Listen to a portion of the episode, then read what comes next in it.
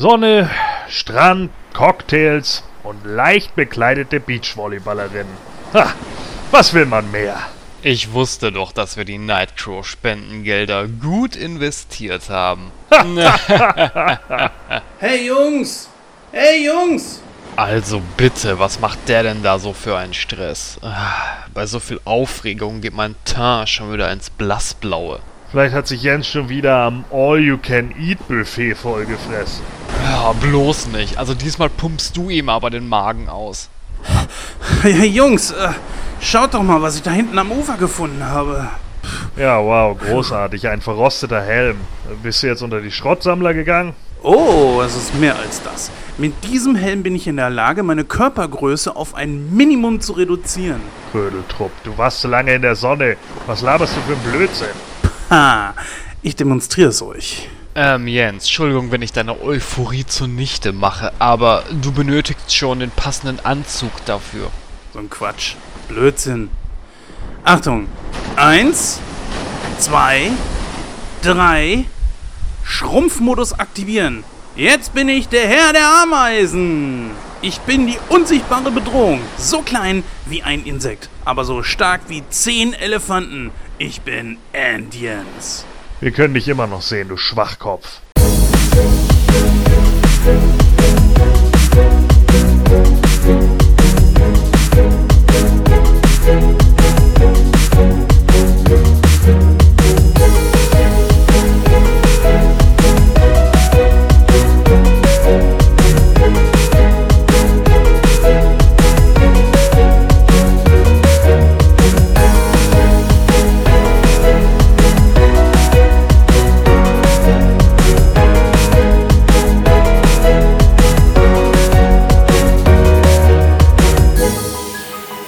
Hallo und herzlich willkommen zu der 41. Ausgabe von Nightcrow. Frisch zurück aus der Sommerpause melden sich der Christoph.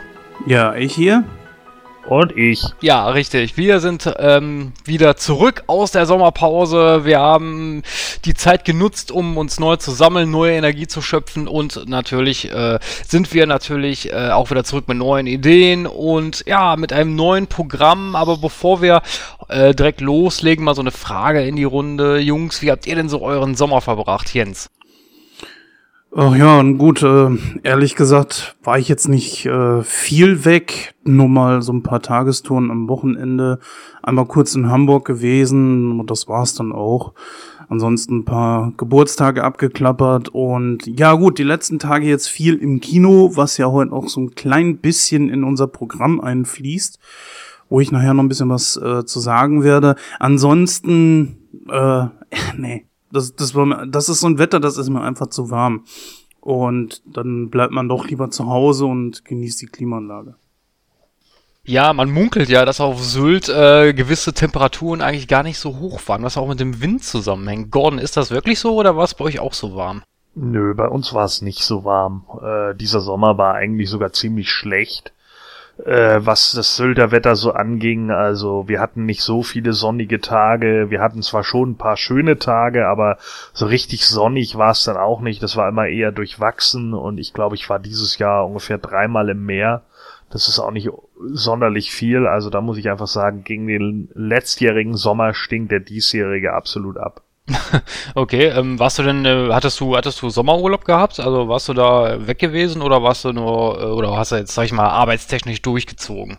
Nö, ich habe nicht durchgezogen. Ich hatte drei Wochen Urlaub, aber ich bin nicht weggefahren. Also ich bin hier auf der Insel geblieben, weil ich auch noch so ein paar Sachen zu erledigen hatte, die liegen geblieben sind. Und ich bin auch noch nicht mit allem ganz fertig geworden. Und äh, ja, im Oktober steht noch mal ein Urlaub an. Und dann werde ich mal gucken, dass ich das da alles so geregelt bekomme. Großartig. Ja, bei mir war es so, ich bin eigentlich nicht auch nicht so, so der Sommerfreund. Also ich bin da, gehe da eigentlich mehr so den Jens konform. Eigentlich bin ich mehr so der Herbst-Winter-Typ, weil mir das eigentlich auch immer viel zu warm ist. Und äh, ja, und bei uns ist im Sommer für Arbeit auch eigentlich nie sehr viel zu tun, weswegen ich eigentlich äh, den Sommer, ähm, den Sommerurlaub eigentlich dann immer den Kollegen gebe, die dann halt auch Kinder haben und so. Äh, dieses Jahr war es war ein bisschen anders. Ich war dieses Jahr tatsächlich mal weg. ich war nämlich an der Ostsee, ähm, Nordhäuser Strand, falls das einem was sagt. Das ist in der Nähe von Oldenburg. Ähm, ich habe damals, äh, ich glaube, wir hatten damals unsere Abiturabschlussfahrt da gehabt und ich habe das eigentlich recht schön da in Erinnerung gehabt, weswegen ich gedacht habe, äh, gesagt habe, ähm, ja, da fährst du mal wieder hin und äh, ja, machst, mir, machst dir mal ein paar entspannte Tage. Äh, meine Erinnerung hat sich da auch hingehend auch nicht getrübt, also es ist nach wie vor eine sehr schöne Ecke da, kann ich nur empfehlen, am Strand und äh, am Meer und alles. Das ist so eine kleine Ferienanlage, also es ist wirklich sehr schön gemacht. Also wer, wer gerne so an die Nord- oder Ostsee fährt, dem kann ich das eigentlich empfehlen. Äh, nichtsdestotrotz, ich habe auch noch äh, Urlaub im Ende Oktober nochmal, drei Wochen. Da freue ich mich dann auch schon drauf. Und ja, aber ansonsten habe ich jetzt auch nicht großartig viel gemacht in der Sommerzeit. Und ja, ich bin, ich habe aber allerdings ein bisschen Energie getankt und bin natürlich jetzt auch wieder voll dabei und freue mich auf die heutige Aufnahme. Ja, es gibt auch noch schöne Grüße von der Lara, die heute nicht dabei ist, äh, weil sie den Film nicht so sonderlich verinnerlicht hat, war wohl die Aussage. Und bei ihr ist einfach, glaube ich, auch was Gutes. Sie kann nämlich wieder arbeiten gehen. Sie hatte ja einen Kreuzbandriss, einen doppelten, und hatte den Meniskus kaputt im linken Bein das ist jetzt Gott sei Dank alles wieder verwachsen und verheilt und sie hatte auch schon die ersten Arbeitstage wieder und das hat auch wohl relativ gut geklappt, wenn es auch wohl anstrengend war. Noch etwas von mir persönlich, also ich habe ähm, mir mal die Serie Walking Dead angesehen. Im Gegensatz zu meinen Erwartungen war die Serie doch sehr, sehr gut. Ich habe mir dann im Anschluss dann auch noch schon mal die ersten ein, zwei Folgen von der Nachfolgeserie angeguckt oder besser gesagt dem Spin-off Fear the Walking Walking Dead und ja gut, kann man noch nicht viel sagen, also empfehlen oder so kann ich die jetzt noch nicht. Ja, ist halt eben genauso wie äh, Breaking Bad, ne, ist auch die erste Staffel zum Beispiel ziemlich langweilig gewesen aus meiner Sicht. Entgegen der Erwartung war die Serie ziemlich gut. Willst du mich verarschen, Mann? Das Blockbuster-Serie, Junge.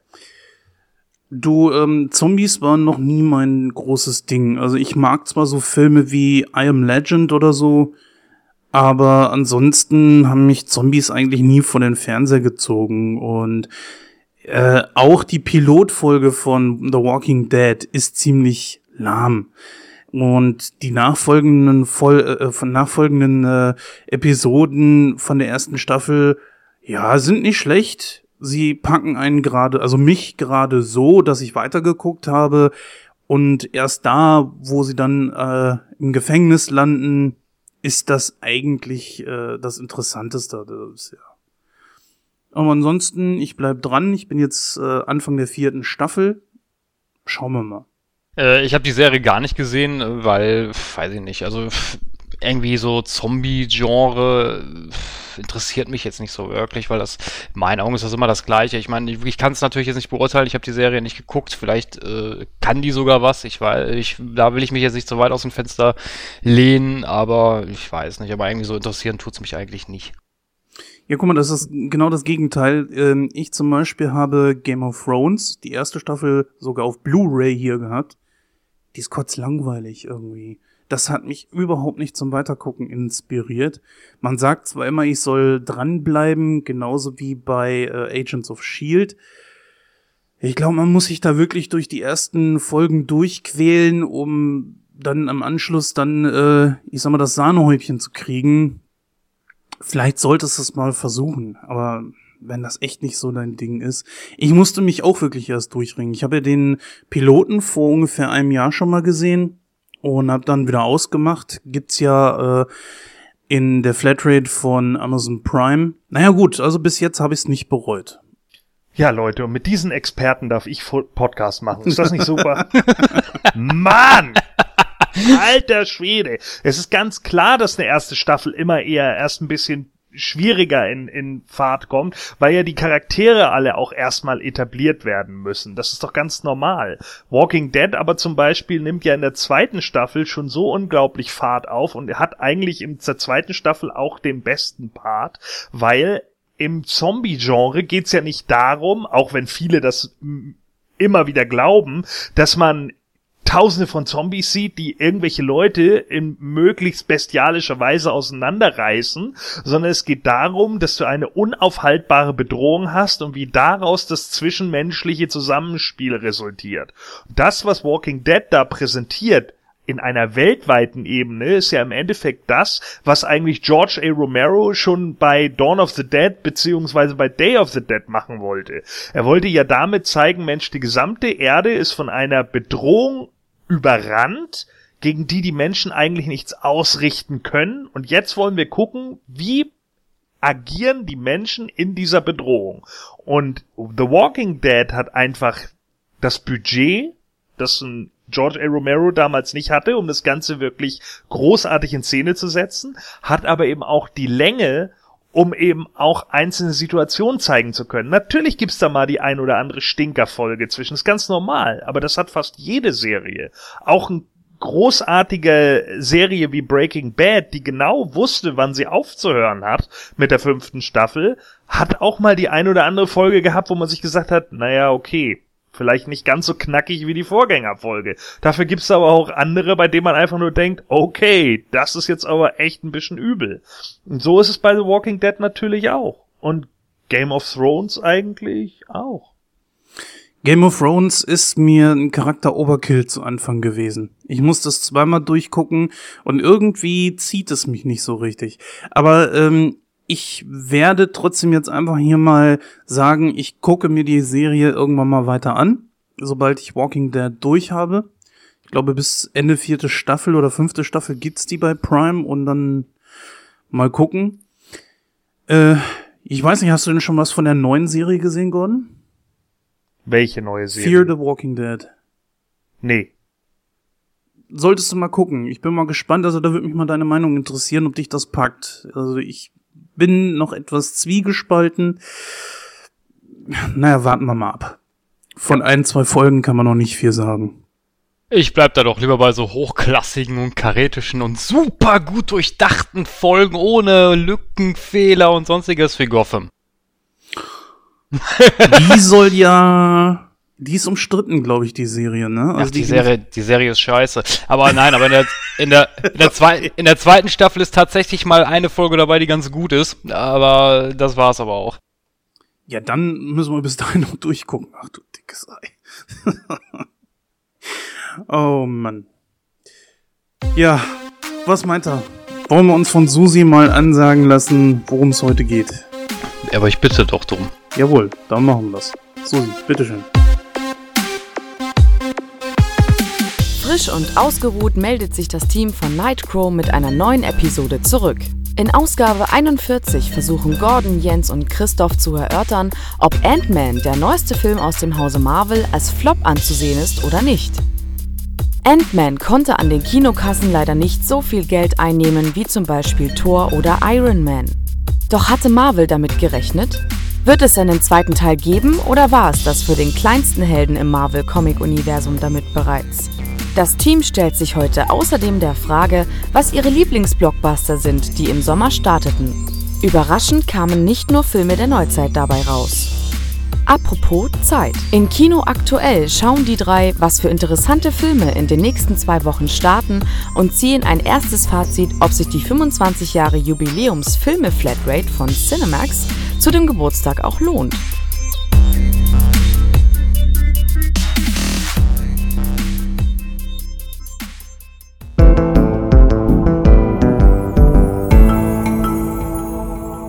Hollywood-Stammtisch.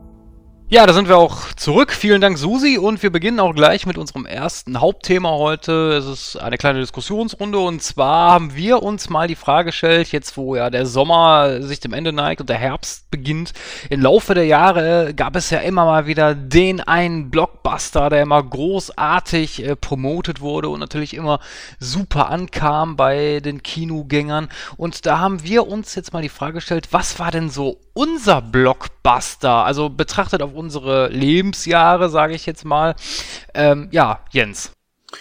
Da fiel mir gleich drei ein, wo natürlich der Begriff Sommer Blockbuster ein dehnbarer Begriff ist, wenn man noch so in den Spätsommer mit reingeht, so Herbst äh, oder gerade mal Frühlingsende. Also ich habe mich äh, gerne zurückerinnert an Independence Day, damals auch wirklich groß gehypt, der Film, und hat auch im Kino genau das gehalten, was er versprochen hatte. Sowohl durch die Trailer, sowohl durch das Mundpropaganda und was so ansonsten durch die Presse ging. Großartiger Film. Unvergesslich für alle Zeiten wird für mich natürlich Jurassic Park sein. Also Jurassic Park, der erste Teil, das war ein Hype, wie es, äh, glaube ich, so noch nicht, also ich persönlich habe so noch nie so einen großen Hype erlebt. Das muss ja ähnlich gewesen sein wie bei Star Wars, vermute ich jetzt mal. Und deswegen würde ich diese beiden als äh, zwei sehr große Sommerblockbuster bezeichnen, die in meinem Leben wirklich festen Stand haben. Vielleicht noch, äh, was ich natürlich nicht selber miterlebt habe, der weiße Hai. Ne? Ähm, wobei ich da allerdings jetzt nicht nachgeforscht habe, ob der wirklich im Sommer gestartet ist. Ich glaube aber schon. Und dieser Film ist natürlich äh, nicht umsonst ein sehr, sehr erfolgreicher Film geworden. Das ist ja ein, ein Kultfilm sondergleichen. Als Kind, als kleiner Matz, habe ich mir natürlich in die Hosen gemacht vor dem Hai. Ja, gut. Ich finde auch, der Film ist ganz gut gealtert und ich habe mich nie an dieser Attrappe so sonderlich gestört, wie es andere Leute tun. Wie sieht's bei dir aus, Gordon? Du hast bestimmt auch ein paar Blockbuster, Sommerblockbuster, die dir besonders in Erinnerung geblieben sind. Vielleicht sogar ja auch aus der jüngsten Vergangenheit. Ja, sicherlich. Also ich meine, König der Löwen kann man da einfach nicht ausnehmen. Oh ja. Äh, der ist ja unglaublich groß angelaufen. Ähm, da denke ich halt auch, ich habe ihn damals nicht im Kino gesehen, weil, keine Ahnung, mitten in der Pubertät hatte man, glaube ich, nicht so richtig Bock auf Disney. ähm, den habe ich erst später geguckt und muss einfach sagen, dass er doch ziemlich gut in Szene gesetzt ist. Äh, da weiß ich auf jeden Fall, dass er hier auch auf der Insel sehr, sehr, sehr lange lief. Also äh, deutlich länger als viele andere Filme. Irgendwie, keine Ahnung, 20 Wochen oder so. Also unfassbar lange auf jeden Fall. Ich glaube echt fast bis in Dezember rein oder so lief der Film noch, weil der einfach so gut angelaufen ist. Ähm, als ich selber im Kino gearbeitet habe, eine Zeit lang, war natürlich Titanic ein großes Ding, äh, was ich nie verstanden habe und auch bis heute nicht verstehe finde den Film komplett overrated mit elf Oscars sowieso. Ähm, aber hat wahrscheinlich für seine Zeit einfach genügend Publicity gehabt und äh, ist mit Sicherheit so ein ähnliches Phänomen wie Avatar, äh, der einfach so dermaßen overhyped wurde, dass alle Leute reingerannt sind und dann vielleicht dachten, jo, das muss es irgendwie sein. Tolle Bilder und eine schmalzige Geschichte, aber im Endeffekt eigentlich nichts Besonderes. Äh, für mich persönlich kann ich, glaube ich, gerade gar keinen wirklichen Sommerblockbuster benennen. Ähm, es gab schon diverse Filme, die ich im Kino gesehen habe, an denen ich auch Spaß hatte, aber ähm, ich glaube, ich hatte jetzt keinen Film, den ich so mega gehypt gesehen habe, dass ich gedacht habe, wow, das ist jetzt der Oberhammer, dass ich den Film im Kino sehe. Es gab ein paar Filme, die habe ich öfter im Kino gesehen, wie im Auftrag des Teufels, den wir ja vor einigen äh, Ausgaben schon gemacht haben, oder äh, wie Tage wie dieser. Äh, das lag aber, wie gesagt, eben auch unter anderem daran, dass ich zu der Zeit im Kino gearbeitet habe und da auch die Möglichkeit hatte, äh, ja, einfacher an die Filme ranzukommen. Ja, also ich muss sagen, ich gehe da ähm, teilweise mit dem Gordon und auch mit dem Jens konform. Ein Film, den ich da natürlich anbringen möchte und den der Jens natürlich auch schon angebracht hat, ist natürlich Jurassic Park. Das war damals halt so der Film überhaupt, der groß gehypt wurde, der äh, unglaublich viel äh, promoted wurde mit Merchandise und da war man ja, ich, der Film ist von 93, ähm, das heißt, da war ich natürlich auch noch ein Kind und gab es natürlich da Spielzeug zu, ich glaube, ich hatte da sogar auch welches davon ähm, und ähm, allein schon von der Technik her, ich meine, damals war, war es ja mitunter einer der Vorreiter, diese, diese CGI-Technik da überhaupt äh, erstmal nicht einzusetzen auf die große Leinwand. Und das war einfach nur klasse und Hammer inszeniert, keine Frage. Ähm, anderer Film, den ich anbringen möchte, das ist ein Film, an den ich mich noch sehr gut erinnern kann. Den habe ich nämlich viermal im Kino gesehen und zwar ist das Star Wars Episode 3. Ähm, den habe ich gesehen, der war ja 2005 im Mai, meine ich, lief der. Ähm, da war ich so Mitte, Ende meiner Ausbildungszeit gewesen Und äh, ja, war einfach nur Hammer, der Film. Also ich finde ich find ihn nach wie vor sehr gut. Ich finde, äh, der ist einer der besten Teile aus der neuen Reihe. Episode 1 und 2 war so, ja, la la la. Aber ich finde den dritten Teil super. Also mir gefällt er auch nach wie vor. Und das ist auch mit dem Grund, warum ich mir den damals viermal im Kino angeguckt habe, weil ich davon einfach nur begeistert war von dem Film, weil das gut in Szene gesetzt war. Äh, die Story war in Ordnung. Ich fand die Wandlung auch in Ordnung und äh, die Charaktere waren auch äh, gut dargestellt. Ähm, anderer Film, den ich natürlich auch im Kino gesehen habe, ist Avatar. Ich mag den Film eigentlich nicht. Ähm, ich habe den mir aber damals natürlich trotzdem angeguckt, klar, weil 3D und schöne Bilder und so weiter. Und da muss man ja auch sagen, da weiß der Film auch zu unterhalten. Also ich sag mal, von der, von der Animation her und von dem Aufbau der Welt ist das ein guter Film, ja. Aber von der Story her ist er nun mal, äh, ja, 0815. Das war nicht sonderlich was Neues, das kennt man halt. Ähm, das ist wohl so, das mag, das ist dann wohl auch so, aber wie gesagt, von der Animation her war der Film in Ordnung. Also schon allein durch den, durch diese 3D-Optik kam das auch gut rüber. Also ich kann mich noch sehr gut dran erinnern, als Star Wars neue ins Kino kam. Ne, Episode 4 damals äh, selber im Kino gucken zu können, leicht überarbeitet damals ja schon, das war richtig Hammer. Äh, das ist auch etwas, was ich nicht unbedingt missen möchte. Aber wo du vorhin Jurassic Park erwähnt hast, erinnert ihr euch noch an die Dino Riders, diese Spielzeugserie aus den 80ern? Ich hatte mir echt damals gewünscht, wo dieser Hype da damals war, dass die dann in dem Moment dann auf dem Markt gewesen wären. Aber schade, es gab sie nirgendswo und äh, ich fand das eigentlich ziemlich cool. Ich habe äh, erst vor ein paar Tagen noch mal Jurassic World gesehen und habe mir so gedacht, so wo die äh, Raptoren da mit diesen Kameras auf dem Kopf rumrannten, das erinnerte mich stark an diese, diese Spielzeugserie. Und damals äh, hatte ich mir wirklich gewünscht, statt den normalen Toys von Jurassic Park, diese Dino Riders, äh, dass die auf dem Markt gewesen wären. Aber na gut, ähm, vielleicht werde ich die, die sogar irgendwann mal wieder sammeln.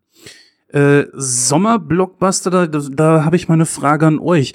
Welchen Film habt ihr am häufigsten im Kino gesehen? Wie oft war das und welcher Film war es? Ja, wie ich gerade sagte, das war bei mir Star Wars Episode 3. Den habe ich, das ist der Film, den ich am meisten im Kino gesehen habe. Also, wie gesagt, viermal. Nur viermal. Okay, Gordon, was ist bei dir die, der häufigste Film? Kann ich nicht mehr genau sagen. Könnte Turtles 2 gewesen sein. Ähm, den habe ich auf jeden Fall als Kind, glaube ich, dreimal gesehen. Äh, wie gesagt, im Auftrag des Teufels, so Tage wie dieser habe ich auch öfter gesehen. Ich weiß aber ehrlich gesagt nicht mehr wie oft. Äh, kann auch mehr als dreimal gewesen sein. Wie gesagt, weil ich zu dem Zeitpunkt im Kino gearbeitet habe. Meistens war das die letzte Vorstellung. Bei der letzten Vorstellung haben wir dann in der Regel vorne das Kino zugemacht und haben uns meistens dann hinten mit in den Film reingesetzt. Und demzufolge äh, ist es durchaus möglich, dass äh, ja, dass dass wir dann dass ich da noch irgendwie mit drinne saß. Also. Tja, Luschen. Öfter hat das nicht geschafft. Na gut, also ich muss sagen, mein Kinorekord liegt bei 22 Mal den ein und denselben Film gucken. Das war, ähm, da hatte ich unglaublich Liebeskummer und äh, dann bin ich 22 Mal in denselben Film gegangen. Das war die Hochzeit meines besten Freundes mit Julia Roberts. Völlig unverständlich heutzutage, ne? aber Das war einfach, der Film war einfach lustig, ich fand ihn gut und ja, die letzten paar Male, wo ich hingekommen bin, durfte ich sogar umsonst rein. Ja, 21 Mal hat Jens den nicht verstanden, deshalb.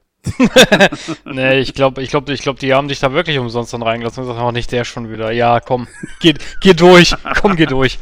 Das ist auch, glaube ich, Kinorekord. Ich glaube, dass nur Titanic nochmal übertroffen wurde in dem einen Kino weil äh, Titanic war ja wirklich ein Blockbuster, wo die Mädels reingerannt sind, bis zum geht nicht mehr. Eine hat es, glaube ich, an die äh, 40 oder 50 Mal geschafft und war sogar in der lokalen Zeitung abgedruckt. Das war richtig heftig. Ja. Ja, der Film, der ändert sich nun mal nicht, auch wenn man 40 Mal reingeht, ne? Der blöde Kerl so, suppelt trotzdem ab. Und alle wussten vorher nicht, dass das Schiff untergeht. Oh, oh ja. Ja, ich kann mich erinnern, wir waren damals auch im Kino von der, von der Schule aus, meine ich sogar. Und äh, die ganzen äh, Mädels bei uns in der Klasse waren natürlich auch dran. Oh nein, der darf nicht sterben, der darf nicht sterben. Ich mir dann immer so gedacht habe, boah, nee. Äh, ich weiß jetzt gar nicht, euer Jahrgang, ich bin ja ein bisschen älter als ihr, musstet ihr damals auch in Schindlers Liste? Den haben wir im Unterricht geschaut. Ah, okay. Ja, aber und Glücklicherweise nicht. glücklicherweise, du magst Schindlers Liste, nicht? Nö. Würde mich zwar mal interessieren, warum, aber das äh, frage ich dann an anderer Stelle einfach Weil der Film überstilisiert ist und mir in dem Moment einfach zu sehr in eine Richtung geht, so, ja, natürlich, klar, schlimmes, schlimmes Kriegsdrama kann ich alles nachvollziehen oder so, aber das ist mir zu sehr oh, Schwarz-Weiß-Malerei. so, also, äh, tut mir leid, aber der Film wirkte auf mich einfach nicht. Der hat bei mir einfach nicht das ausgelöst, was er vermutlich auslösen sollte, weil er es in meinen Augen zu sehr versucht hat. Ich kann ja verstehen, warum viele Leute den Film gut finden, so, ich kann auch die Thematik dahinter gut heißen, aber der Film an sich hat bei mir einfach nicht das bewirkt, was er bei vielen anderen bewirkt hat. Ja, da sti- stimme ich dem Gordon teilweise zu. Also ich finde Schindlers Liste im Vergleich zum Untergang zum Beispiel nicht so gut. Ich finde den Untergang besser gemacht. Nichtsdestotrotz ist die Thematik von, von Schindlers Liste natürlich gut, äh, auch gut gewählt. Es sind auch gute Bilder mit dabei, keine Frage. Und es ist, aber das stimmt schon. Also es geht mehr so in eine Richtung. Und ich finde auch meiner Meinung nach wird der Schindl- Schindler ein bisschen zu gut dargestellt, weil so gut waren seine Interessen da jetzt auch nicht, wenn man mal da ein bisschen in die, in die Geschichte, in die Geschichte reingeht. Ja gut, also ich will ja jetzt keine Diskussion großartig draus machen, aber man muss ja schon sagen, dass du recht hast. Ne? Anfangs hat er natürlich von Sklavenarbeit äh, profitiert. Das ist ganz klar. Das ist richtig. also ich fand den Film einfach unglaublich gut. Ich gucke ihn mir heute auch immer noch gerne an. Aber ich glaube, wir sollten irgendwann dann den Film zum Hauptthema machen und dann können wir da mal ein bisschen eingehen, darüber sprechen. Ja, das können wir gerne mal tun. Ja, ansonsten, wenn ich mir jetzt so neuere Blockbuster an, also angebliche Blockbuster angucke, ich muss ganz ehrlich sagen, so von der Neuzeit her ist wirklich kein Film dabei. Also wenn ich jetzt so von, ich sag jetzt mal von 2010 aufwärts gehe, ist kein Film dabei für mich, wo ich sagen würde, ja, das ist ein Blockbuster. Also ähm, außer vielleicht noch die Avengers, ich glaube, die kamen auch im Sommer raus, weiß ich jetzt nicht hundertprozentig. Ähm, da würde ich vielleicht noch sagen, okay, das, das waren gute Filme, aber sonst wüsste ich keinen. Iron Man wäre für mich immer noch so ein Ding, wo ich einen sagen würde, das ist für mich ein Blockbuster. Na, oder Jurassic World, der hat ja wirklich eingeschlagen. Der Sommer-Blockbuster dieses Jahr, glaube ich, überhaupt sind die Minions. Ja, ich, wenn man das von der Masse aus betrachtet, da magst du wohl recht haben, aber ich rede ja für, für mich persönlich sind das keine Blockbuster. Ne, Tut mir leid. ne. Das ist natürlich klar, dass es immer kontra gegenüber der eigenen Meinung steht. äh, Und ansonsten kann man es natürlich nur an den Besucherzahlen festmachen, an den Einnahmen und so weiter. Ähm, obwohl als Blockbuster dieses Jahr bezeichnet ist natürlich Terminator. Dieser Film ist äh, ja nicht direkt gefloppt, aber ich sag mal, es sollten ja eigentlich noch äh, zwei weitere Teile kommen, die jetzt wahrscheinlich nur deswegen kommen, weil der Film auf dem asiatischen Markt doch noch ein bisschen Kohle eingespielt hat. Was ich nicht so ganz nachvollziehen kann, weil so schlecht finde ich ihn auch nicht. Ähm, aber ansonsten, ja. Gordon, wie siehst du das denn? War, war für dich, äh, sage ich jetzt mal so von den 2000, also von 2010, sage ich jetzt mal so als grobe Zahl bis jetzt, ähm, Film dabei, wo du, wo du sagst, ja, das ist ein Blockbuster, das ist ein richtig toller Film? Ja, sicherlich gab's da welche. Avengers ist so ein Film gewesen, absolut. Das war ein absoluter Blockbuster. Eine der besten Comic-Verfilmungen ever. Der Film ist nicht zum Spaß innerhalb von kürzester Zeit auf Platz drei der meistverkauftesten Filme gekommen. Und äh, der gehört absolut für mich da rein. Den habe ich auch mehrfach gesehen und äh, der lohnt sich auch jedes Mal wieder. Äh, dass jetzt natürlich so andere Filme jetzt irgendwie wie Terminator 5 oder so floppen, wundert mich gar nicht. Ich meine, da ist die Sache einfach raus und äh, naja, ich sag ja, ne, so Jason Clark oder so, der, der Typ ist eben, wie ich schon gesagt habe, eine Kartoffel. Kann einfach nichts, ja, der, der ist einfach kein guter Schauspieler, dem kaufst du die Sache nicht ab. Die Rolle von Sarah Connor, Emilia Clark geht einem nur auf die Nüsse, die ist einfach nur anstrengend. Und äh, ja, Schwarzenegger wird nun mal nicht jünger. Und viele, der gerade viele alte Fans äh, möchten sich den fünften einfach nicht geben, weil er so gesehen die Geschichte wieder neu schreibt. Der vierte war auch schon so ein Flop. Also wird es natürlich dann irgendwann nach unten gehen. Und wenn man nicht mal die Hälfte des ausgegebenen Budgets erreicht, ja, dann war's das wohl mit dem Franchise. Naja, warten wir mal. Der, die, die folgenden Teile, es sollte ja eine neue Trilogie werden, sollen wohl kommen. Ist zwar, glaube ich, noch nicht bestätigt, aber der asiatische Markt hat, wie ich es vorhin schon erwähnte, das Ganze wohl gerettet. Ja, ein Sommer-Blockbuster, den es ähm, natürlich dieses Jahr gab, oder zumindest wird er als solcher immer gehandhabt. Das ist natürlich unser heutiges Hauptthema, dem wir uns widmen werden, denn wir werden uns den Film Ant-Man heute zu Gemüte führen. Dazu aber später mehr, denn bevor wir das tun, kommen wir erstmal zu unseren, ja, allseits beliebten Kinostarts. Bis gleich.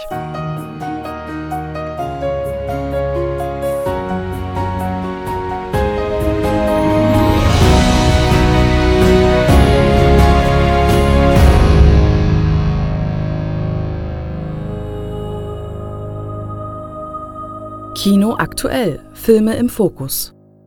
Ja, dann willkommen zu Kino aktuell Filme im Fokus und da haben wir uns heute vier Filme ausgesucht, die wir äh, mal kurz beleuchten wollen. Ähm, da haben wir zum Beispiel Fuck You Goethe 2, der startet am 10. September 2015 und ähm, ja, da geht es um Folgendes, nämlich dieses Mal geht es auf Klassenfahrt nach Thailand, wo sich Herr Müller und Frau Schnabel steht mit ihren Schülern auseinandersetzen müssen. Dort, setz, dort setzen es sich die, Schü die Schiller-Schüler und ihr Lehrer Hauke Wölke allerdings in den Kopf, Zeckis äh, Bildungslaufbahn und seine ungewöhnlichen Unterrichtsmethoden zu beenden. Falls ich irgendeinen Namen falsch ausgesprochen haben sollte, ich habe Fuck Goethe nicht gesehen. Ähm, ja, ähm, und den zweiten Teil werde ich mir übrigens auch nicht angucken, weil ich finde, das ist so ein Film, der irgendwie total oberhyped ist, weil mal ehrlich, fuck you, Goethe. Das ist doch so, so, so ein Film. Ich meine, natürlich, mir ist schon klar, welche Zielgruppe der Film hat. Das ist mir schon klar. Aber für mich persönlich ist das nichts. Also, das ist nicht mein Humor. Das ist nicht meine, meine Zielgruppe. Und äh, ich mag diese, diese Filme nicht, wo man so ein äh, zumindest habe ich das so im Kopf. Wie gesagt, ich habe den Film nicht gesehen. Vielleicht irre ich mich da jetzt auch total. Aber ich, ich schätze den Film so ein, dass das so ein, so ein ja, dieses Neudeu diese neudeutsche Teenie-Sprache mit so, mit, so, mit so einem leicht ausländischen Slang dabei, mit ein bisschen Assi gemischt. So stelle ich mir das vor. Huh, also da urteilst du ziemlich hart. Ich habe den ersten Teil natürlich gesehen. Ich habe jetzt auch leider schon zigmal den zweiten, den Trailer zum zweiten sehen müssen. Mittlerweile kann ich ihn nicht mehr sehen.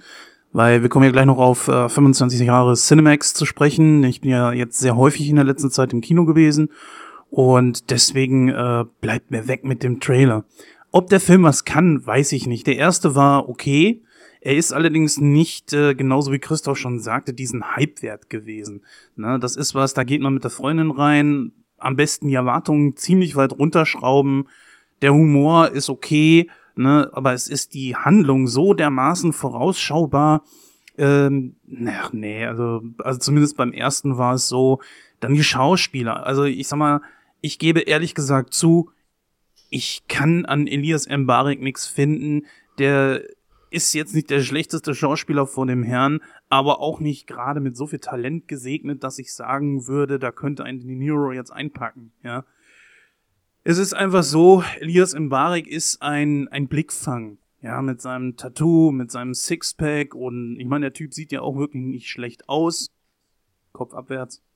Und von daher denke ich einfach so, das ist schon so auf Frauen abgestimmt. Der erste Teil war ein unglaublicher Erfolg. Dass da was nachkommen würde, war klar. Ne? Und naja, ich denke mal einfach, dass genau diese Geschichte, die da jetzt im zweiten Teil kommen soll, ebenfalls schon von vornherein äh, zumindest meinem persönlichen Geschmack nach zum Scheitern verurteilt ist. Äh, Im Bezug zu, äh, dass ich sehr oft ins Kino gehe, diese 25 Jahre Cinemax-Aktion, werde ich in diesen Film auf jeden Fall reingehen, da es halt eben in der Flatrate mit drin ist und von daher kann ich dann in ein paar Ausgaben auch ein bisschen was dazu sagen. Aber ich will Gordon hier nicht übergehen. Ich denke mal, äh, wenn ich dich so richtig einschätze, bist du da auch schon eher so auf der Negativschiene, oder? Ja, das ist halt wieder das übliche deutsche möchte gern Comedy-Kino, ne? Äh, wenn ich jetzt ganz gehässig wäre, dann würde ich einfach sagen, ja, fuck you, Goethe ist so ein Feel-Good-Film, damit sich die Assis auch mal wohlfühlen. ähm, ja, tut mir leid, also äh, ich kann ihm auch nichts abgewinnen. Ich habe im zweiten Trailer nicht einmal gelacht. Ich habe die ganze Zeit nur gedacht, was soll das? Äh, da hat irgendjemand mal zwischenzeitlich eine einigermaßen witzige Idee gehabt, weil er so zwei, drei äh, nicht ganz ko konforme Gags aneinandergereiht hat. Tut jetzt irgendwie so, als wenn das was total Neues wäre. Ja, also Empathie runterschrauben und dann irgendwie einen auf mega cool machen und dann plötzlich zu zeigen, ha, eigentlich sind wir doch ganz lieb. Wow, also das ist ja wirklich komplett neu und so Fremdschämen-Humor, haha, haben wir ja echt noch nie gehabt.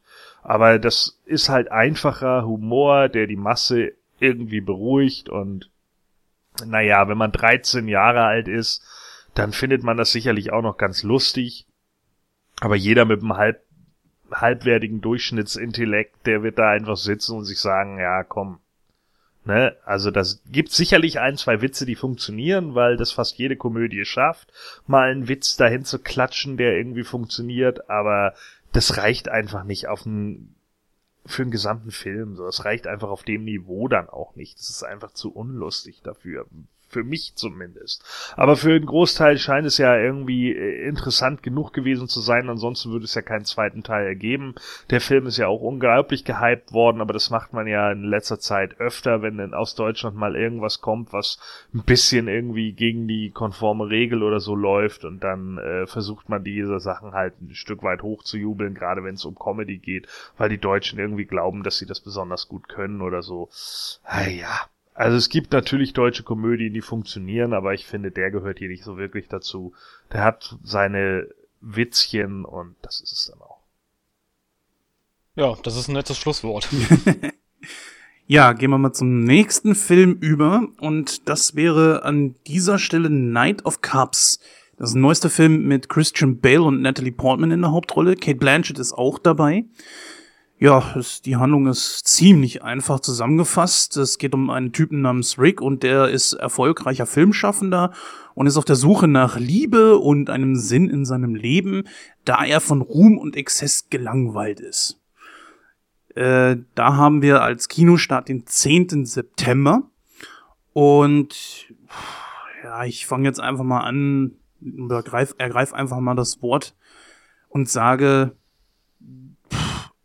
innerhalb meiner Filmflatrate. Vielleicht. So an sich, nein. Also, Night of Cups, äh, das ist ja, glaube ich, irgendwie so eine, so eine Tarotkarte oder sowas, äh, oder so eine Wahrsagung, also so eine, so eine Wahrsagungskarte, die äh, Glück oder sowas, Glück und Pech irgendwie voraussagt oder so in der Richtung. Und ja, das hat man da dann, glaube ich, als Anlass genommen, den Titel dazu zu nehmen scheint wohl ganz passend zu sein, aber der Trailer gibt schon gar nichts her und deswegen zieht mich der Film auch irgendwie nicht rein. Außerdem finde ich, ist so dieser, dieser Hype um Christian Bale auch irgendwo vorbei. Ich weiß nicht, Christoph, ist das ein Film, den du dir im Kino angucken würdest? Also zunächst einmal Ruhm und vom, vom Ruhm und Exzess gelangweilt. Klingt wie meine Autobiografie, aber ähm, na, äh, ja, aber nein. Aber, ähm, Night of Cups, ja. Also ich, ich weiß nicht, bin ich der Einzige, dem, dem der Trailer überhaupt nichts gesagt hat? Also ich weiß, wusste überhaupt nicht, wo ich den einordnen sollte. Irgendwie fand ich den so belanglos. Ja, das ist so ein, so ein, so ein, bisschen so, das so zieht an einem vorbei und du sitzt da und denkst dir so, fahrt den Film ab. Ja, ähm, nee, das äh, weiß ich nicht. Und ich, ich, ich finde Christian Bale, ich, ja, das ist für mich kein guter Schauspieler. Tut mir leid. Äh, Natalie Portman hat ihre besten Tage auch schon hinter sich, meiner Meinung nach. Das kann natürlich auch jeder anders sehen. Aber äh, also ich finde das nichtssagend und äh, wenn mich schon so ein Trailer nicht reizt oder mir irgendwie so einen Anhaltspunkt gibt oder mir mir sagt, den musst du dir angucken, weil der Film ist gut oder interessant oder äh, oder ich sitze da und sage mir, okay, das das ist super, ich will mehr, äh, ich guck mir das an. Aber nein, also das das zieht so an einem vorbei und ich finde, dass das ich finde auch schon, also du, der Jens ist ja derjenige, der immer diese Zusammenfassung macht. Und ich finde, der Jens hat das in seinen zwei Sätzen da gut zusammengefasst, weil mehr gibt der Trailer auch überhaupt nicht her. Es ist ja so, dass Trailer immer so ein bisschen umstritten sind, gerade in der letzten Zeit. Minions hat äh, es richtig gemacht, in dem Sinne, dass er die Leute ins Kino gezogen hat. Aber total falsch, weil er fast alles vom Film verraten hat und die besten Szenen, und ich meine wirklich die besten Szenen, alle schon im Trailer verbraten haben. Es waren ja irgendwie 10, 12 Minuten am Stück von diesem äh, Film bereits schon verbraten. Allerdings gibt's auch wiederum andere äh, Trailer, wie zum Beispiel Die Neuen Pforten damals. Der Trailer war auch für mich so nichtssagend, aber ich wurde bei dem Film eine so dermaßen eines Besseren belehrt, dass äh, das ist einer meiner absoluten Lieblingsfilme geworden. Von daher ähm, versuche ich schon jedem Film da irgendwo eine heitere Note zu geben. Aber dann ist es natürlich trotzdem immer das, was es ist. Der Trailer soll einem natürlich Lust auf den Film machen. Bei mir zündet das überhaupt nicht. Gordon, wie ist bei dir? Nee, also bei mir äh, wirkt der Trailer leider auch überhaupt nicht. Äh, manchmal ist es ja ein Vorteil, äh, wenn die Trailer eher nichtssagend sind, weil man dann komplett unvoreingenommen da reingeht. Ähm, ja, also mich reißt das jetzt auch nicht. Es ist für mich äh, halt, ne, Ruhm und Ehre gibt mir wenig, denn nach dir allein ich seh mich, du bist meines Herzen Königs, du allein mein Glück. Hi. ja, aus dem Kosakentanz zitiert. Also, äh, tut mir leid, äh, ist für mich einfach auch nichts, wo ich irgendwie sagen müsste, äh, jo, muss ich unbedingt sehen, ist für mich auch einfach nichts Neues. Äh, in Christian Bale irgendwie durch Drogenexzesse zu sehen, wo er dann plötzlich merkt, ich habe irgendwie einen Schatten, das hatte ich alles schon bei American Psycho. Also von daher äh, brauche ich ihn da, glaube ich, auch einfach nicht in dieser Sache. Ich denke halt, vielleicht läuft er ja auf ein ganz gutes Drama hinaus. Das mag sein. Also das kann ich einfach nicht einschätzen anhand des Trailers. Der Trailer ist für mich aber, wie gesagt, auch sehr nichtssagend. Er ist eigentlich nur bunt. Und ich bin mir auch nicht so sicher, ob der wirklich was wird. Also Kate Blanchett ist natürlich eine gute Schauspielerin. Ich finde auch Bale nicht schlecht. Der kann, kann was. Kommt aber teilweise eben darauf an, äh, mit wem er zusammenspielt. Also sozusagen, wo er sein Playoff findet. Äh, ich denke, dass er mit Portman und Blanchett sicherlich zwei ganz gute Nebencharaktere hat und zwei gute Actresses, die an denen er sicherlich auch gegenspielen könnte. Kann also eine große Nummer werden, muss aber nicht. Und ähm, es ist halt auch wieder die Frage, ob dann dieses Schauspiel das alles überdeckt, dass vielleicht die Story einfach viel zu dünn ist. Ja, so viel erstmal zu diesem Film. Ich gebe da teilweise Gordon auch recht. Ähm, aber schließen wir das einfach mal ab. Ich glaube, so viel kann man dazu nicht mehr sagen, außer der Frage, warum muss man eigentlich, äh, nee, lassen wir das. Nächster Film schneidet vielleicht ein bisschen besser ab in der Wertung bei Gordon, nämlich Sinister 2. Der erste Teil war ja schon gar nicht so schlecht. Dieser startet am 17. September 2015 in den Hauptrollen haben wir wieder James äh, Ranson und Shannon Sossamon. Mein Gott, warum muss ich diesen Namen vorlesen? Äh, Regie ist ja noch schlimmer. Syrian Foy. In diesem Film geht's im Grunde genommen darum, dass die Geschichte aus dem ersten Teil, der 2012 erschien, dass dieser fortgesetzt wird. Dieses Mal allerdings beschränkt sich dann der Horror nicht unbedingt nur auf ein Haus, sondern treibt äh, ja sein Unheil in einem kleinen Dorf beziehungsweise einem Dorfteil wieder. Äh, ich ja, ich weiß nicht. Also Gordon, du findest ja glaube ich den ersten gar nicht mal so schlecht, oder? Äh, Habe ich den ersten je gesehen? Ich bin der Meinung, dass du mir da mal was von erzählt hast, dass du den gar nicht mal so schlecht fandest, weil Horror ist ja genau dein Genre. Ich glaube, da vertust du dich, denn ich habe Sinister 1 nie gesehen. Bin ich mir eigentlich ziemlich sicher. Und wenn ich ihn gesehen habe und mich nicht mehr erinnere, dann war er wohl nicht der Rede wert. also, ganz ehrlich, ähm, keine Ahnung. Ich habe jetzt den zweiten Teil gesehen und ich bin mir ziemlich sicher, dass ich den ersten Teil nicht gesehen habe. Ähm, ich habe jetzt Trailer nur zum zweiten gesehen. Es ist für mich halt nichts anderes als das, was irgendwie die Japaner seit Jahren schon machen. Ähm, es ist natürlich viel Jumpscare mit dabei, ja. Du filmst 300 Mal in eine Ecke und plötzlich steht da irgendwas und alle, oh, ist das gruselig. So, ähm, das kann man natürlich ganz gut aufziehen, das kann aber auch bös in die Hose gehen. Und ich weiß auch nicht, ob das nicht äh, hier bei bös in die Hose geht, weil die Sache, die vielleicht Sinister Nummer eins ziemlich stark gemacht hat in dem Moment, weil es einfach neu war, äh, könnte jetzt dazu führen, dass Sinister 2 in dem Moment einfach verblasst. Das haben wir, äh, wir sehen ja hier von den Machern von Insidious und äh, was war der andere Kram? How I Met Your Mother? Nee. Äh, was war was war das andere, was er gemacht hat? Dieser Syrian Foy kann. Par Paranormal Activity. Oh so, äh, das war ja im Trailer, ja. So, und Paranormal Activity, da funktioniert auch nur der erste Teil und ab dem zweiten, ne, von nun an geht's bergab. So, und das ist genau das Problem so. Äh, Paranormal Activity ist halt auch so ein Film, der lebt einfach davon, was sich beim Zuschauer im eigenen Kopf irgendwie abspielt.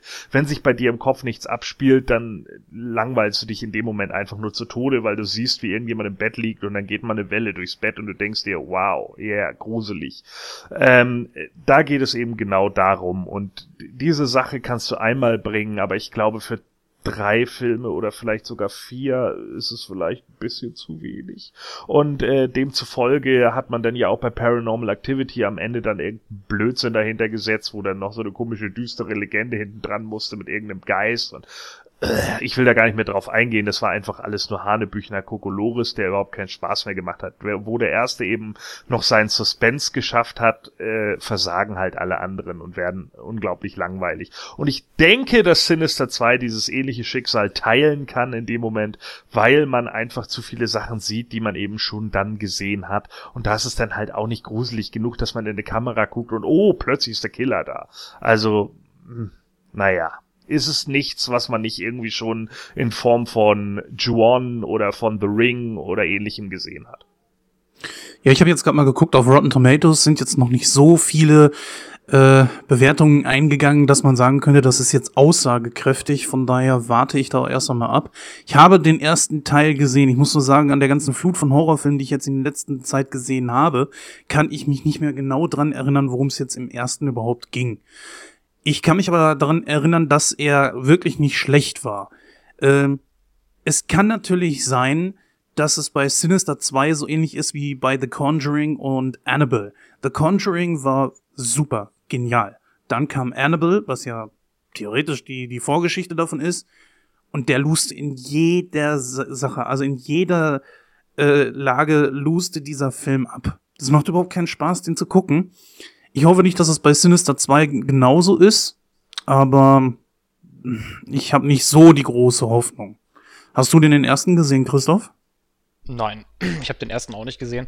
Ähm, ja, bei Sinister 6 äh, 2. Ähm, oh, du Scheiße, ja. Hoffentlich kommt da kein sechster Teil. ist mir noch gar nicht aufgefallen.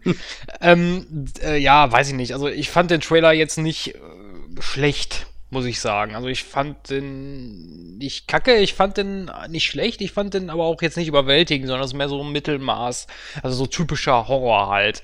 Ähm, ich würde da aber trotzdem nicht ins Kino gehen, weil ich da äh, dem Gordon recht gebe. Also es wirkt schon so ein bisschen äh, ja, Jumpscares, die dann aneinandergereiht werden. Das wirkt schon so ein bisschen. Und äh, was mich so bei neueren Horrorfilmen, ich meine, bei älteren Horrorfilmen ist es ja auch teilweise, was mich da immer so ein bisschen stört, ist, da fehlt mir immer so eine Geschichte. Also, äh, ne, ich meine, klar, es ist immer, es gibt so eine grobe Rahmenhandlung und das war's. So. Äh, was ich mir von einem guten Horrorfilm mal wünschen würde, ist, dass das wirklich mal in die Tiefe gegangen wird. So wirklich, dass mal so von Beginn an aufklamüsert wird. Warum ist da ein Geist? Wieso, weshalb? Wie, äh, die Charaktere mal ein bisschen mehr ausarbeiten, nicht? Die werden jetzt. Äh, weil man hat ja meistens bei Horrorfilmen immer, was weiß ich, sage ich jetzt mal so fünf, sechs Charaktere, davon werden fünf abgemetzelt und mit denen identifizierst du dich auch gar nicht von. Deswegen ist es dir auch scheißegal, ob die abgemetzelt werden. So, fertig. Ähm, da kann man doch auch mal ein bisschen mal mehr in die Tiefe gehen und das vermisse ich immer so ein bisschen bei Horrorfilmen. Ja gut, da äh, kann ich natürlich jetzt Walking Dead zitieren da hast du das natürlich. Ne? Da hast du Charaktere, mit denen du so ein bisschen zusammenwächst, über die lernst du einiges äh, kennen. Ja, und irgendwann werden die einfach aus der Serie genommen. Ne? Weil sie halt sterben. Und da ist es dann einem nicht unbedingt vollkommen egal. Aber ich gebe dir schon recht, äh, das ist leider viel zu oft der Fall. Äh, ja, wie gesagt, ich habe nicht so die große Hoffnung, dass das jetzt so, ein, so, ein, so eine super Fortsetzung wird. Ähm, ein Horrorfilm, ich weiß gar nicht, ob man das so als Horrorfilm deklarieren kann, aber der mir eigentlich sehr gut gefallen hat, dass ich weiß jetzt gar nicht mehr, wie der Film heißt, vielleicht wisst ihr das ja. Das war einer mit Will Smith, der irgendwie ganz alleine in so einer Stadt ist und äh, ich meine Zombies liefen da rum. Das, das war I Am Legend. Ja, war, war das einem richtig? War das ja, I Am Legend? das war I Am Legend. Okay, gut. Äh, den fand ich zum Beispiel gut. Den fand ich gut gemacht. Ja, gut. Äh, der Film war ja jetzt auch nicht schlecht. Ich würde den allerdings nicht unbedingt als Horrorfilm ansehen. Ne? Naja, warten wir mal ab. Es prognostizieren ja einige, dass diese Machart der Horrorfilme nicht mehr so lange so weitergehen kann, wie man es in anderen Podcasts so hört. Hm, ja, so im Punkto Jumpscares und so weiter, glaube ich schon, dass sie da irgendwo recht haben. Aber das ist noch ein Prozess, der sich noch einige Jahre hinziehen wird, glaube ich. Gut, was haben wir als letztes noch, Christoph?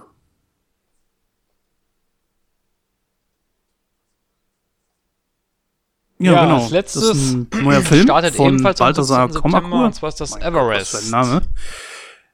Da haben wir Darsteller wie Jake Gyllenhaal, momentan ja aktuell im Kino mit Southpaw, den ich übrigens auch gesehen habe.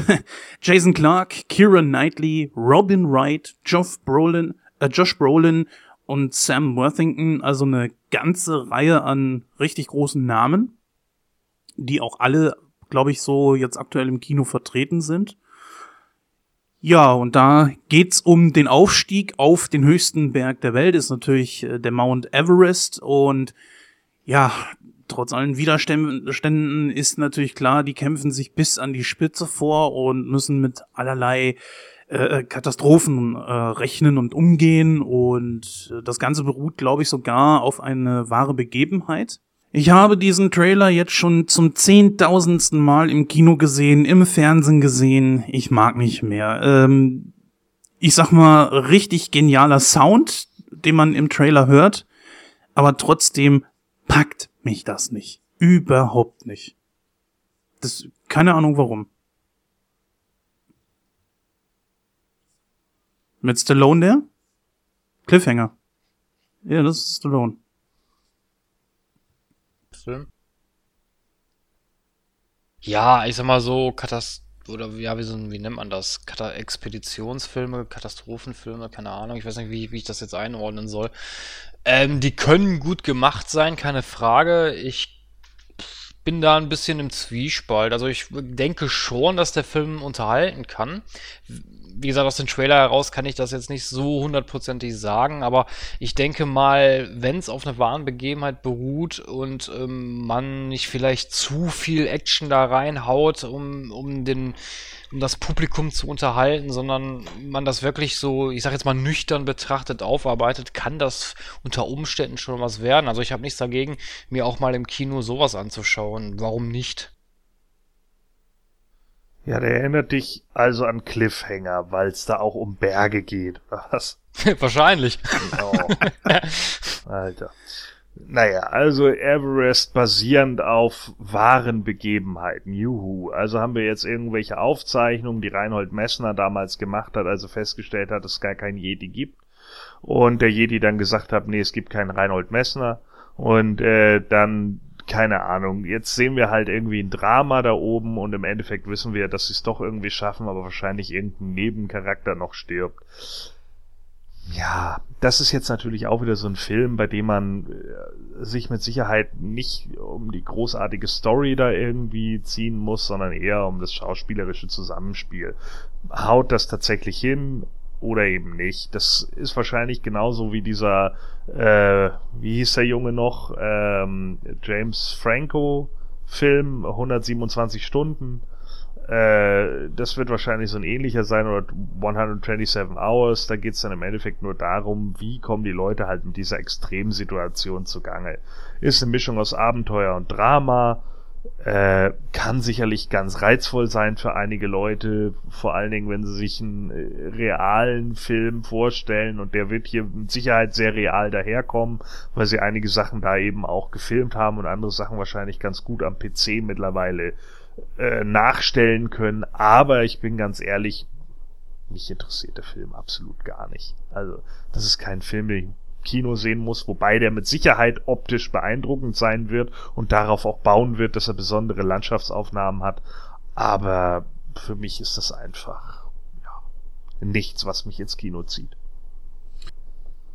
Ja, soweit dann unsere Kinostarts, die wir uns ausgesucht haben für den September oder für Mitte September eher gesagt. Ähm, dann kommen wir jetzt noch zu einem Punkt, den der Jens schon äh, angebracht hat in seinen Ausführungen, nämlich äh, Cinemax wird 25 Jahre alt.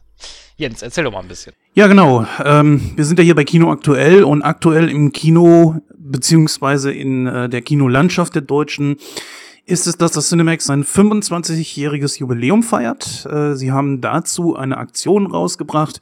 Du konntest dir am 25. August eine Karte kaufen. Äh, mit dieser kannst du innerhalb von äh, einem Monat, also bis zum 25. September, das läuft also momentan noch, kannst du in jeden Film rein, den du schaffst. Ne? Und theoretisch also, was weiß ich, wenn du jetzt morgens bis abends da ins Kino gehst, vielleicht, was weiß ich, 125 oder 150 Filme, wenn du zig Filme äh, doppelt oder dreifach siehst, keine Ahnung. Ne? Ähm, es ist auf jeden Fall so, dass ich mir diese Karte geholt habe. Ich habe bis jetzt, wir haben ja jetzt heute den ersten neunten am Tag der Aufnahme, das ist jetzt genau eine Woche nachdem diese Aktion gestartet ist, habe ich bereits schon sieben Filme gucken können. Und ich sag ganz ehrlich, dafür werde ich meine Freizeit gerne opfern, dass ich mal für mein Geld auch ein bisschen wieder was zurückkriege. Ich habe mir zwei Filme angesehen, die ich bereits auch schon gesehen hatte, die Minions und den äh, Jurassic World. Dazu allerdings war ich auch einmal in der Sneak. Kein, dazu gab es keine Sneak Week, weil ich es einfach nicht geschafft habe und äh, in der Kürze der Würze es auch eigentlich vollkommener Quatsch war. Wir hatten dort nämlich den Core vorgestellt bekommen. Ich habe mir Southpaw angesehen und noch so ein paar andere Filme und äh, für mich lohnt sich das auf jeden Fall. Die Karten sind natürlich längst ausverkauft. Also es war von Kino zu Kino unterschiedlich, bereits schon nach ein, zwei Stunden bei manchen Kinocentern bei äh, unserem hier zum Beispiel war am nächsten Tag noch irgendwie was verfügbar, aber die hatten auch, glaube ich, so 800 Stück oder so. Auf jeden Fall waren die Karten begrenzt. Das war nur eine begrenzte Stückzahl. Es lohnt sich allerdings trotzdem ins Kino zu gehen. Ähm, wenn ihr da seid im Cinemax, guckt einfach mal. Es gibt auch eine Aktion, dass auf jedes Menü, was ihr euch da kauft, 25% Rabatt kriegt. Also das ist natürlich auch schon eine schöne kleine Sache. Ich persönlich ähm, werde da, glaube ich, nochmal einen Sonderbericht drüber geben, über die Filme, die ich da gesehen habe, wie es letzten Endes alles gewesen ist. Und äh, ich finde das eine richtig klasse Aktion. Äh, das ist natürlich die Frage, für wen lohnt sich das?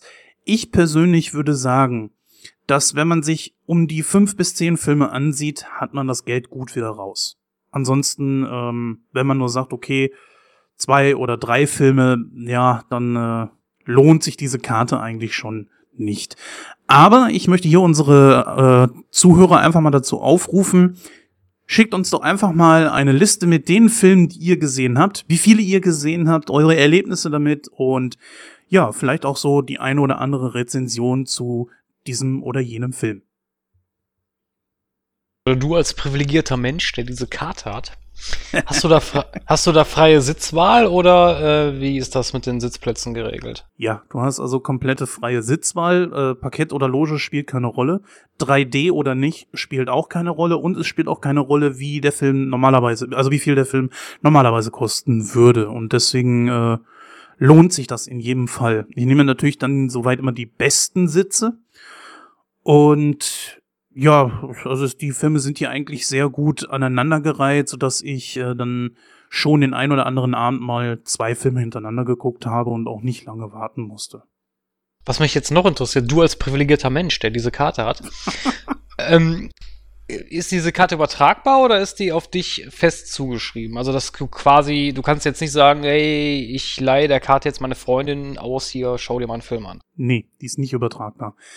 Das heißt, du musst dich am Kino ausweisen und diese Karte wird auf dich registriert. Was du allerdings machen kannst, ist, wenn du zum Beispiel im Cinemax Berlin äh, dir diese Karte holst und dort auch auf dich registrieren lässt, kannst du aber auch, was weiß ich, in Duisburg, wenn es dann Cinemax geben sollte, kannst du auch dort reingehen. Das geht wohl. Aber übertragbar ist die Karte nicht. Was mich jetzt noch interessieren würde, du als privilegierter Mensch, der diese Karte besitzt, also du kannst aber auch niemanden mit draufnehmen. Das heißt, die ist nur für dich. Du kannst also nur, also nur für dich gilt diese Karte oder kannst du da auch eine Person mit draufnehmen?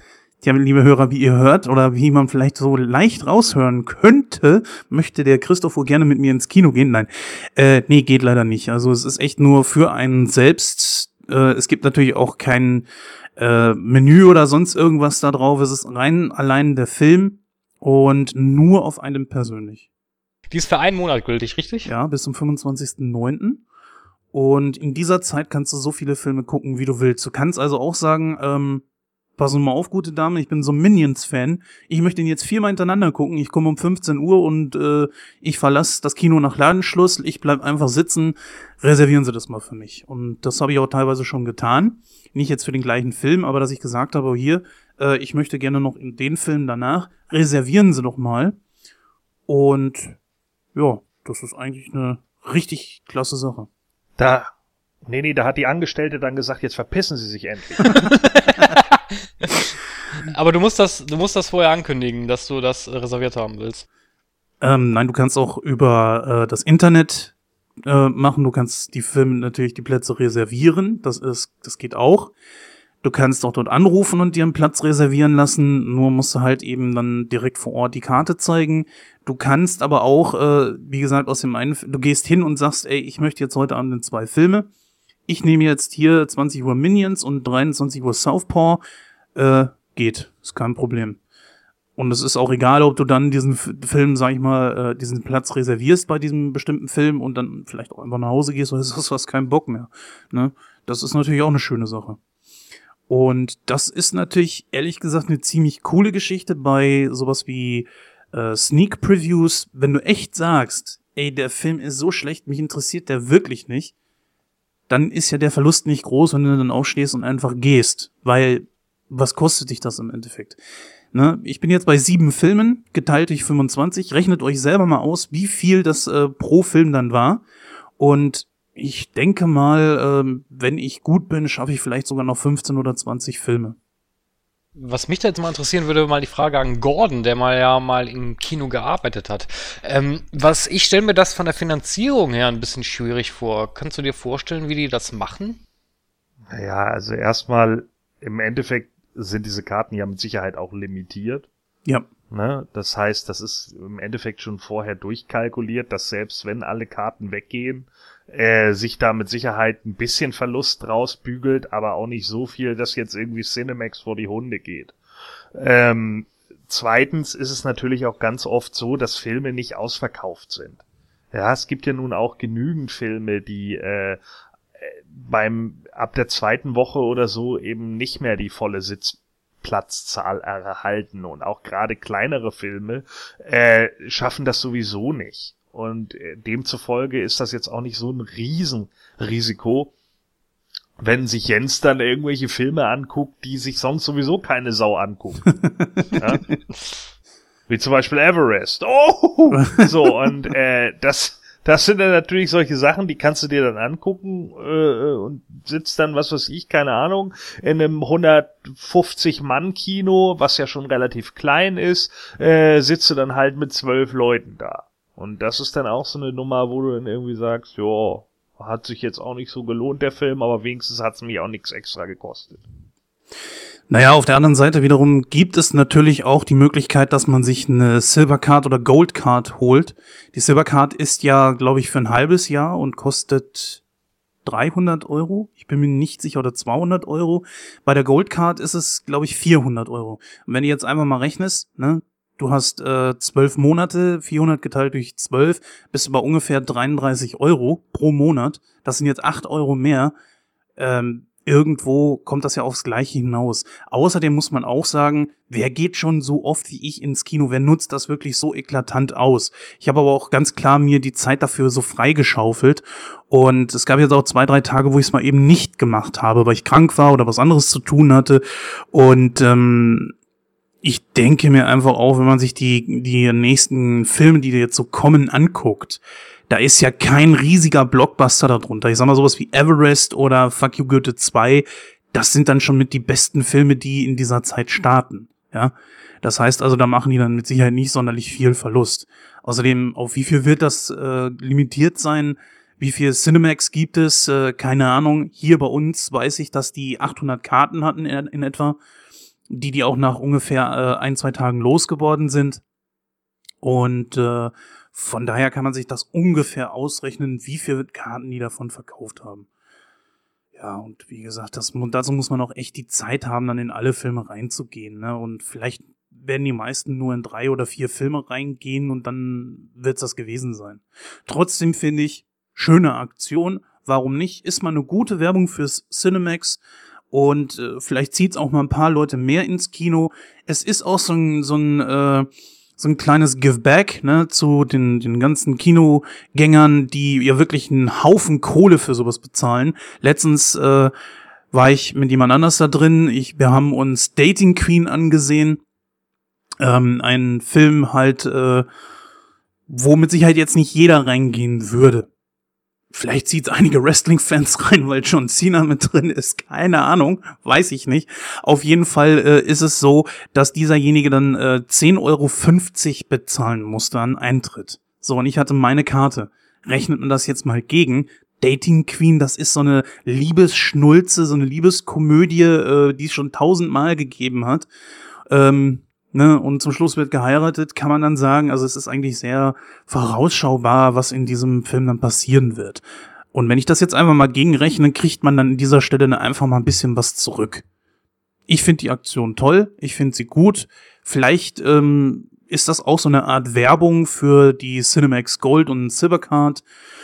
Muss, muss man einfach mal schauen. Aber ja, ich werde es auf jeden Fall nutzen, so oft ich kann. Also so viel zu der Aktion. Ich finde die Aktion übrigens auch sehr gut. Ähm, muss natürlich jeder entscheiden, ob er sich da so eine Karte kaufen möchte oder ob sich das für denjenigen rentiert. Nichtsdestotrotz, der Jens hat es gerade schon gesagt, äh, so wirkliche Blockbuster haben wir im September wohl leider nicht. Aber wir hatten einen Blockbuster im Sommer und zwar war das Ant-Man und ja, dem widmen wir uns jetzt. Bis gleich.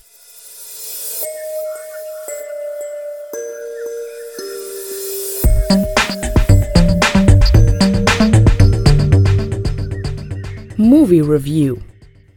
Ja, da sind wir auch wieder zurück und wir starten mit unserem Hauptthema heute, nämlich Marvels neuester Verfilmung Ant-Man. Ja, ganz kurz mal die Handlung. Der Dieb Scott Lang gerät per Zufall an einen mysteriösen Anzug, der es ihm erlaubt, binnen eines Augenschlags auf die Größe einer Ameise zu schrumpfen. Nun lernt er die Welt aus einer anderen Perspektive kennen und auch die Möglichkeit, die dahinter stehen. Doch den Anzug erhielt er nicht ohne Grund. Der Wissenschaftler Henry Pym bittet Scott um Hilfe, denn Pym befürchtet, dass seine Erfindung nachgebaut werden könnte. Und während die Gegenseite dabei ist, ihre Fehler auszumerzen, versucht Scott seine Fähigkeiten mit dem Anzug zu verbessern. Ob er den Herausforderungen letztendlich gewachsen ist, den sogenannten Yellow Jacket, der die gleiche Fähigkeit hat wie er, zu besiegen, das zeigt sich im finalen Kampf. Ja, ähm, in den Hauptrollen haben wir Paul Rudd und Michael Douglas. Michael Douglas spielt dabei natürlich ähm, Henry Pym und Paul Rudd haben wir in der Rolle von Scott Lang. Regie führte Peyton Red. Ja, Jungs, ähm, habt ihr den Film denn sehen können? Äh, nö. Ich bin nö. eigentlich nur wegen des Wetters hier. Also, ja. Ne, und wegen der tollen Studioatmosphäre. Also wie immer.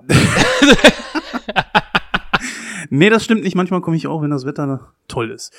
Äh, natürlich habe ich den Film gesehen, klar. Und äh, da kommen wir mit Sicherheit auch ein bisschen drauf zu sprechen, aufgrund des Erfolges oder dem angedichteten Misserfolg äh, der von vornherein irgendwie kam oder kurz nachdem der Film rauskam, gab es ein paar Kritiken, die dem Film äh, schon als Flop titulierten.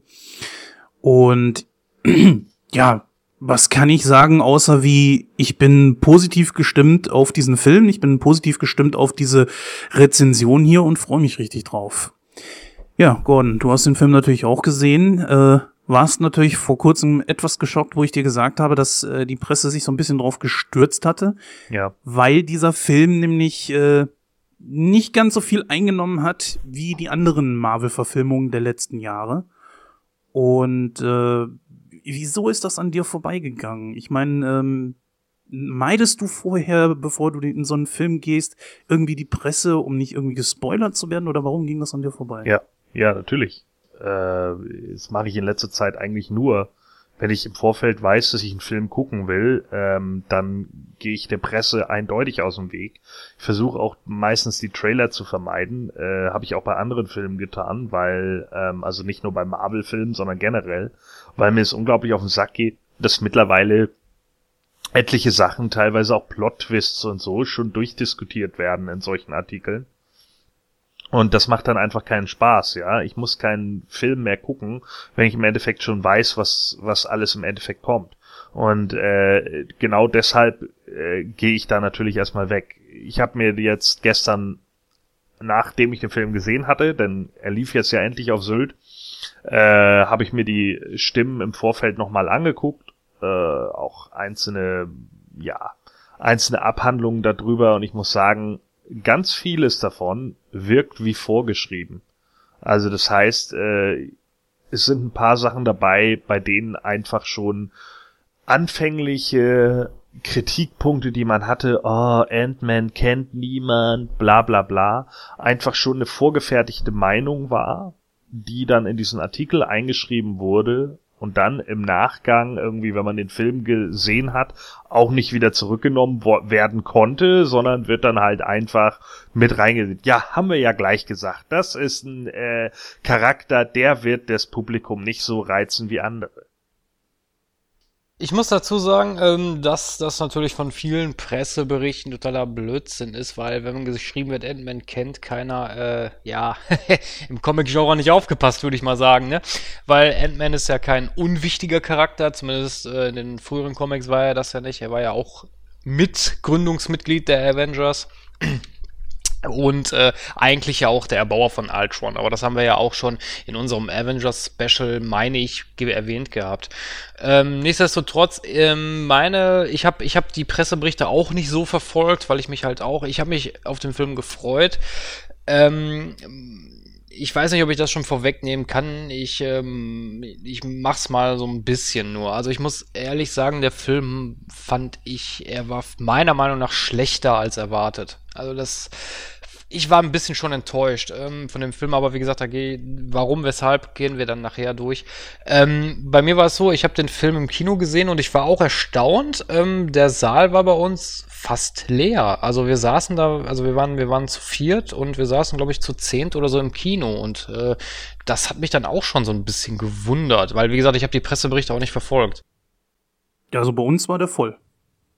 Man muss ja jetzt mal ganz ehrlich gesagt fairerweise sagen, es liegt nicht an dem Film selbst, sondern daran, dass der Film nicht so viel eingespielt hat liegt mit an Disney selbst. Weil diese Honks nämlich gesagt haben, wir wollen 50 Prozent der Einnahmen. Und da haben natürlich viele Kinos gesagt, ja, dann zeigen wir den Film einfach nicht. Und gut ist. Und genau so ist es nämlich gekommen. Und dann darf man sich natürlich auch nicht wundern, dass wenn er in den verschiedenen Teilen des Landes nicht gezeigt wird, dass dann natürlich auch weniger Leute reingehen. Bei Gordon ist das ja so gewesen. Du hast den Film ja erst gestern gesehen, ne? Ja, so ist es. Ja, weil er bei dir einfach nicht lief. Was habt ihr für ein Kino? So ein äh, das ist ein kleines Kino, einfach von der Kinowelt. Und die haben drei Kinos in Gesamtdeutschland und die konnten sich das vorher einfach nicht leisten. Das geht halt einfach nicht für kleinere Kinobesitzer. In Husum beispielsweise lief der Film auch nicht, weil Husum auch nur ein kleineres Kino hat, die auch genauso reagiert haben wie eben viele andere Kinos und gesagt haben, nein, das, das rentiert, das rechnet sich für uns nicht. Ja, sehr schade. Also da muss man schon mal ein paar Abstriche machen, ne? Es sind viele Wobei Leute. Wir, wir müssen hier realistisch sein, mhm. ja. Ich meine sicherlich, Ant-Man ist keine A-Riege. Das, das, das, so brauchen wir auch nicht zu tun. Aber trotz alledem, bisher hat der Film 169 Millionen Dollar eingespielt. 130 Millionen hat er gekostet. Ja, nehmen wir jetzt mal als Gegenbeispiel die First Family von Marvel, die Fantastic Four. So, der hat 120 Millionen gekostet und er hat bisher nur 52 Millionen eingespielt. So, wer macht jetzt hier was falsch und mehr, wer macht was richtig? Mit einem Charakter, der angeblich komplett unbekannt ist und vier Charakteren, die die First Family von Marvel sind. So, ja? Also, tut mir leid, aber da sehe ich einfach nicht, dass der Film äh, ein Flop ist. Ant-Man hat einen deutlich schwereren Stand gehabt als viele von den anderen Charakteren und hat jetzt schon Incredible Hulk überholt. Insgesamt. Ja, also von daher, wir, wir haben hier und diese 169 Millionen Dollar, die er eingespielt hat, gelten nur für die USA. Den weltweiten Stand haben wir vom Box Office noch gar nicht. Das heißt also, Ant-Man hat seine Kosten nur in den, allein in den USA schon wieder eingespielt. Ja. Und man muss natürlich auch sagen, jene da draußen, die sagen, äh, ja, du musst den Film aus der und der Sicht sehen und der und der Sicht sehen. Also solche Leute, die sich gerne Filme irgendwie schön saufen, ne? wenn ich 300 Blickwinkel habe, irgendwas Gutes wird schon mal rumkommen. Dann kann man auch hier so fair sein und sagen, äh, Leute, dann informiert euch ein bisschen drüber, ist dieser Film wirklich jetzt ein Flop, nur weil er nirgendwo gezeigt wird oder nicht. Es hat ja, wie wir gerade eben schon äh, gesagt haben, seine Gründe gehabt. Und ich äh, kann das sehr gut nachvollziehen, dass besonders kleinere Kinos dann einfach sagen, nö, das brauchen wir dann einfach nicht. Dann äh, zeigen wir ihn später, beziehungsweise eben gar nicht. Und ja, das Weitere würde ich mal sagen, überlassen wir dann einfach äh, der Rezension, was dann dabei rauskommt. Ja, genau, richtig. Also gehen wir aber am besten mal den Film Schritt für Schritt durch. Ähm, also die Handlung beginnt ja damit, dass wir Henry Pym sehen, der ähm, bei Shields äh, zu einer kleinen Sitzung gerufen wird, wo dann gesagt wird, ähm, ja, also er hat, er hat was entdeckt, das sogenannte Pym-Partikel. Ähm, was das genau ist, darauf wird gar nicht so groß eingegangen, sondern ähm, es wird halt von, von Shield gesagt, dass die gedenken, dieses Partikel halt äh, für ihre Zwecke zu nutzen, worauf Henry natürlich nicht sehr erfreut ist und daraufhin seinen Dienst quittiert. Großartige Szene. Extrem gut gespielt von fast allen, die dabei waren. Natürlich, ähm, was man hervorstechen, äh, was natürlich hervorsticht, ist Michael Douglas wo sein Gesicht durch äh, Computer extrem verjüngt wird, äh, wurde. Ich weiß nicht, ob bei euch das irgendwie positiv ankam, ob ihr es gesehen habt. Ich finde ja, natürlich, man weiß es und man äh, hat sich dann, glaube ich, auch darauf eingeschossen, dass man sagt, ja, ich sehe es auf jeden Fall, dass das hier Computer gemacht ist. Aber ich finde, die Technik ist so dermaßen vorangeschritten, dass, ich, dass man, wenn man es nicht weiß, kaum noch unterscheiden kann. Konntet ihr euch da irgendwie drauf einlassen oder habt ihr die, die CGI da rausgesehen? Also die CGI habe ich da jetzt nicht so rausgesehen. Also was mich gestört hat, ich weiß nicht, ähm, ich hatte so den Eindruck, dass äh, Michael Douglas einen neuen Synchronsprecher hatte. Also ich glaube nicht, das war nicht seine Standardsynchronstimme. Doch. Und ich fand, war, Doch, war, ja, war die war das? Sie. Ja. Ich fand, Und ich zwar fand kontinuierlich, das muss man hier mal sagen, kontinuierlich denselben Sprecher seit den 70ern. Seit äh, Streets of San Francisco. Dann hat der gute Mann seine Stimme irgendwie verstellt, weil ich fand die Stimme ultra nervig. Aha. Naja, man guckt ja sowas eigentlich auch in der UV, nicht? ja, nein, aber ich kenne natürlich Filme mit Michael Douglas, aber ich habe die Stimme äh, eigentlich anders in Erinnerung. Also ich fand, dann hat er sie irgendwie extrem verstellt oder das Kino hat da irgendwie was am Ton gemacht, keine Ahnung, ich weiß das es nicht. kommt wohl eher hin. Ich hab, ich fand die Stimme super nervig, den ganzen Wer Film. weiß, über in was für der Klitsche du den Film wieder geguckt hast, Mann. ich war im Cinemax. Ja. ja, nein, aber ähm, ich weiß nicht, also, also das war so ein Kritikpunkt schon, schon zu Beginn. Also ich fand die Stimme irgendwie, irgendwie komisch, aber sei es mal dahingestellt. Ansonsten muss ich auch sagen, ich fand die Einleitungsszene natürlich gut gemacht, auch äh, als er dem, dem einen Typen da erstmal eine gewatscht hat. das fand ich super, nicht nur herrlich. Ähm, aber ansonsten war das schon eine gute Einleitungsszene. Also für den, für den Film fand ich das gut gemacht. Ja, ich finde es ja auch äh, gar nicht mal so schlecht, dass die Technik so weit voranschreitet, dass man es kaum noch erkennen kann. Beste Beispiel finde ich, wo man ja nicht sagen konnte im Vorfeld, ist es jetzt oder ist es nicht CGI, das war ja bei Fast and Furious 7, wo Paul Walker ja äh, von seinen Brüdern gespielt wurde und wo dann das Gesicht von ihm einfach drüber gezogen wurde. Man konnte erahnen, wo es ungefähr sein würde, äh, wusste es allerdings dann letzten Endes nicht. Äh, ich persönlich musste auch etliche Male hingucken, weil es manchmal ein bisschen zu glatt ist. Und natürlich gerade, wenn man äh, das auf HD guckt, fällt es natürlich umso mehr auf.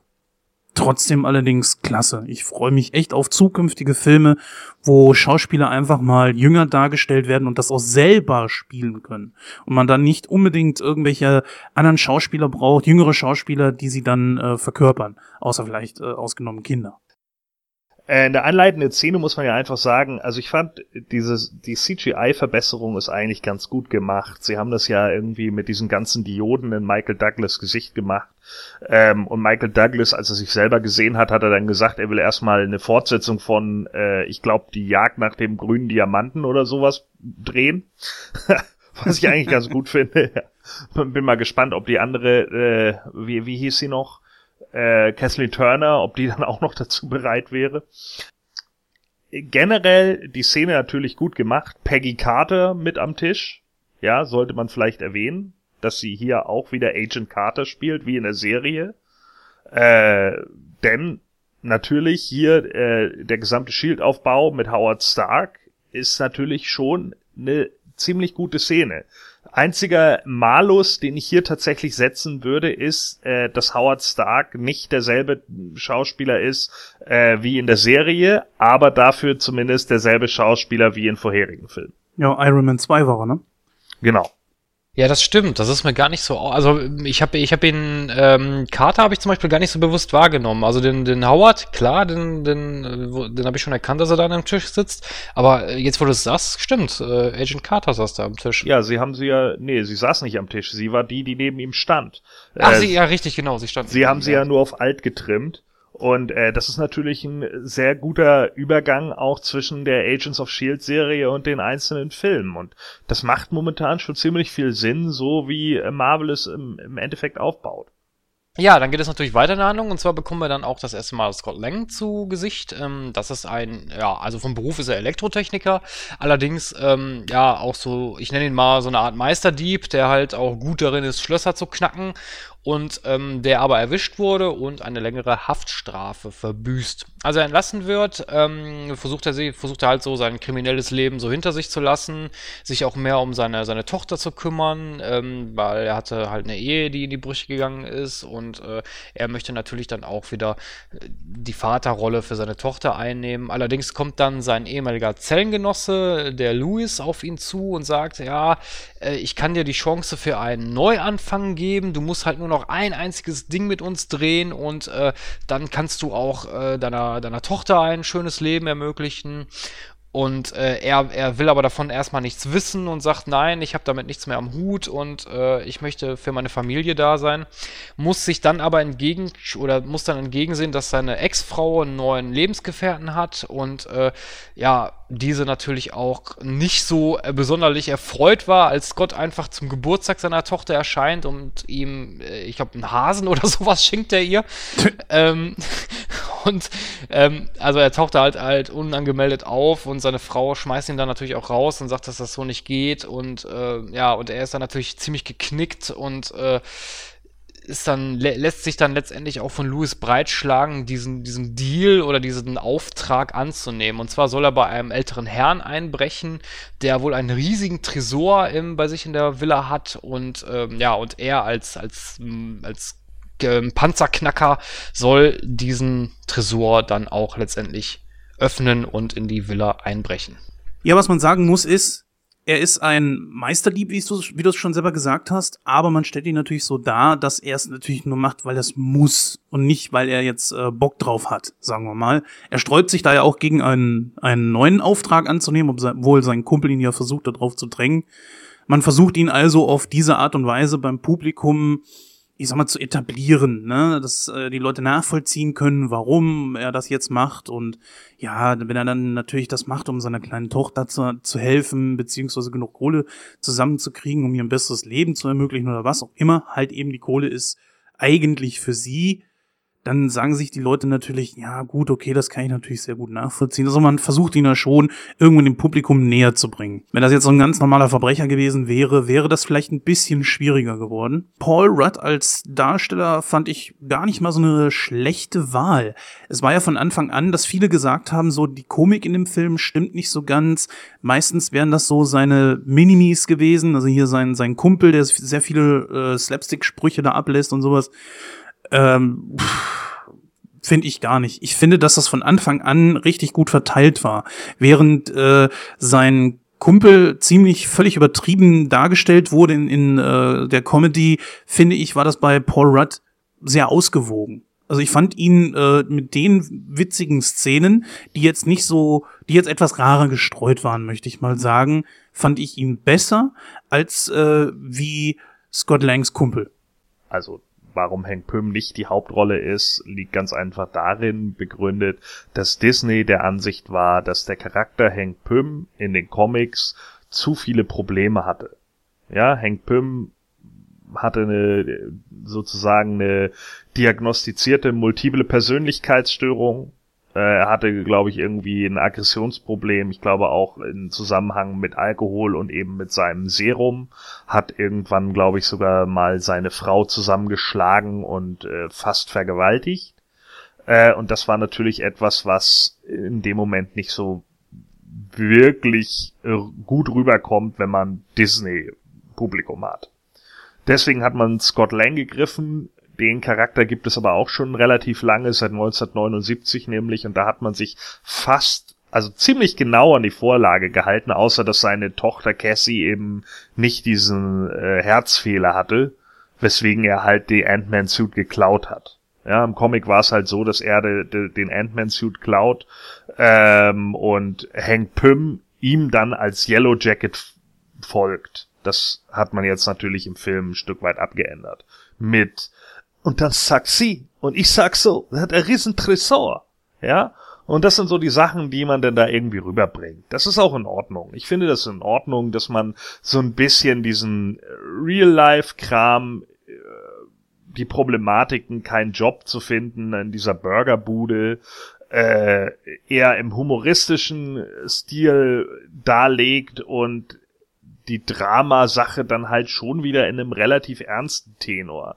Ich weiß, dass irgendwie der Kritiker des SWR gesagt hat, Ant-Man würde diesen Cut von Drama zu Comedy nicht schaffen, aber ich sehe das nicht so. Also der Mann hat vorher auch irgendwie nur Theaterstücke gereviewt. Vielleicht kennt er sich nicht wirklich aus mit Comic-Verfilmung. Aber ich muss einfach sagen, bis zu diesem Punkt hier schafft Ant-Man das eigentlich ziemlich gut äh, diese Gratwanderung zwischen Comedy äh, und Drama hinzubekommen. Nicht zu sehr Klischee-Drama zu werden, vielleicht hat man auch deshalb diesen Herzfehler von Cassie weggelassen, äh, aber auch nicht zu sehr in total albernen Humor überzugehen, ja. Da sind natürlich so ein paar Szenen, die sind ganz, ganz witzig gemacht, aber es ist jetzt halt nicht so mega albern, dass man irgendwann nur noch denkt, na ja, okay, jetzt wird's ein bisschen lächerlich. Äh, sehe ich anders als du, Gordon. Ich hätte das äh, besser gefunden, wenn dieser äh, Herzfehler mit eingebaut worden wäre. Nicht, nicht, nicht, nicht mal deswegen wegen dem Drama, sondern mehr um das nicht so 0815 darzustellen, weil für mich war die, die Intention von, oder die, die Begebenheit zwischen, zwischen Scott, seiner Ex-Frau und seiner Tochter, das war mir zu 0815. Das hat mich so ein bisschen an die Story vom Sandman in Spider-Man erinnert. Ähm, das war mir ein bisschen zu, zu wenig. Also ich hätte es besser gefunden, wenn wirklich da der Grund hinter gewesen wäre, mein, mein Kind ist krank, deswegen mache ich das und nicht, weil ich keinen Job finde oder weil, weil der neue Freund von meiner Ex mir auf den Sack geht, sondern weil mein Kind krank ist. Das hätte mir persönlich das besser rübergebracht. Ein anderer Punkt, ich finde die Comedy in dem Film bis zu dem Punkt, gebe ich dir recht, ist sie noch okay. Obwohl mir dieser Louis ist mir aber auch da schon ein bisschen zu overacting. ähm, klar, der hat auch hier und da ein paar lustige Sprüche auf Lager, da habe ich auch drüber gelacht, kein, kein, kein Thema. Aber ich finde, der wird mir im Lauf, im Verlauf des Films einfach zu, zu, um, zu präsent und das wurde mir einfach zu albern, meiner Meinung nach. Ähm, dann ein anderer Punkt, wie du schon gesagt hast, ich habe jetzt auch nichts dagegen, dass Henry Pym übersprungen wurde. Das war okay. Ich fand, das war auch gut äh, oder na nachvollziehbar erklärt. Ähm, da kommen wir auch später noch zu. Allerdings hätte ich mir da wieder mehr eine Annäherung an die Comics gewünscht. Aber da kommen wir dann später zu, wenn wir auf den Endkampf uns zuarbeiten. Ja, dann bin ich auch wirklich mehr so auf deiner Welle, sag ich mal, Christoph. Denn äh, es wirkt einfach, ich, ich sag mal so, ich bin natürlich derjenige von uns, der mit Ant-Man so gar nichts anfangen konnte. Für mich ist Ant-Man komplettes Neuland gewesen. Das heißt also, die Story, die ich jetzt im Film gesehen habe, ist das, was mein Bild von Ant-Man prägt. Was in den Comics gewesen ist, ist für mich völlig neu. Also da kenne ich gar nichts drüber. Deswegen kann ich an dieser Stelle da auch jetzt nicht so viel zu sagen, aber ich glaube, das gleicht ihr beiden dann relativ gut aus. Ich kann jetzt nur darüber urteilen, was ich jetzt so äh, in dem Film gesehen habe. Und für mich war das tatsächlich genauso wie das, was du gedacht hast, zu sehr Sandman-mäßig. Ne? Man versucht mit diesem kleinen Töchterchen, das ein Problem hat, äh, oder er versucht, dass er versucht halt Geld heranzukriegen, das beim äh, Publikum zu legitimieren, dass er jetzt halt ein Verbrecher ist. Und das haben wir schon zigmal gesehen. Aber es hat trotzdem irgendwo funktioniert. Ja, ich sage, es hat natürlich funktioniert, natürlich, klar. Aber wie gesagt, es war für mich, also Geld allein oder beziehungsweise nur die Intention, ich brauche Geld, weil ich keinen Job finde und weil mir der Ex-Freund oder der Freund von meiner Ex mir auf den Sack geht und ich meine Tochter nicht sehen kann, reicht mir nicht aus als Begründung. Also willst du lieber einen Klischee-Vorwandgrund? Was heißt ein Klischee-Vorwandgrund? Nur, man muss sich ja auch dann in die Situation des Vaters reinversetzen. Wenn du siehst, deine Tochter ist krank und du kannst nichts machen, weil du keine Mittel hast, finde ich das legitim? Oder ich kann es nachvollziehen, dass dann einer sagt, okay, ich will mein Kind um, um jeden Preis retten und dann mache ich sowas. Dann breche ich halt irgendwo ein und hole mir das Geld. Das macht für mich einfach von der Intention her mehr Sinn. Ja, und jetzt hast du einen Vater, der kein Besuchsrecht für seine Tochter hat, weil die Frau sagt, Junge, krieg dein Leben auf die Reihe, mein neuer Mann ist Cop, der sowieso ihm auf dem Kieker hat und dann irgendwie zu sagen, okay, pass auf, sieh zu, dass du eine feste Wohnung kriegst, sieh zu, dass du einen festen Job kriegst, mach was ordentlich und dann können wir uns darum kümmern, dass du deine Tochter wiedersehen kannst. Das ist richtig, aber wie, wie, steht, wie steht denn dann der Charakter da? Ich finde, das macht den Charakter sehr schwach und sehr einfach, wenn er dann sagt, okay, ich krieg mein Leben nicht auf die Reihe, dann breche ich mal irgendwo ein. Na gut. Nee, er kriegt sein Leben ja nicht von seinen eigenen Leistungen nicht auf die Reihe, sondern weil ihn genau diese Sache, der, der Robin Hood Act, den er ja im Vorfeld hatte, er ist einer, bei einer großen Firma gewesen, die ihn im Endeffekt abgezockt haben und er hat daraufhin deren Gelder einfach frei verteilt an gemeinnützige Organisationen.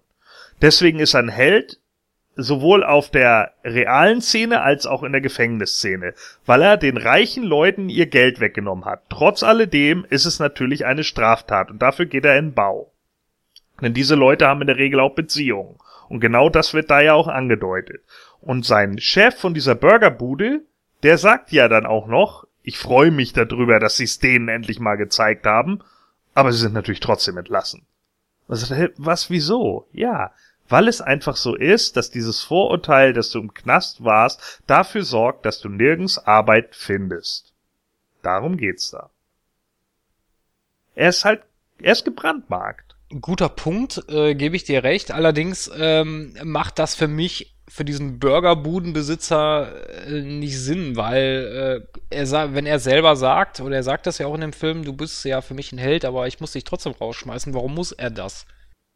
Äh, ganz einfach, weil er wahrscheinlich auch nur irgendein Filialleiter ist und wenn die irgendwie mitbekommen, hey, du stellst hier irgendwie einen Sträfling ein, hast du nicht gesehen, so, der beklaut uns hinterher noch, dann könnte er eventuell auch seinen Job los sein und da, da er einfach nur ein Korinthenkacker ist, der nach oben kuscht, äh, geht er natürlich den konformen Weg und den einfacheren Weg und schmeißt ihn raus.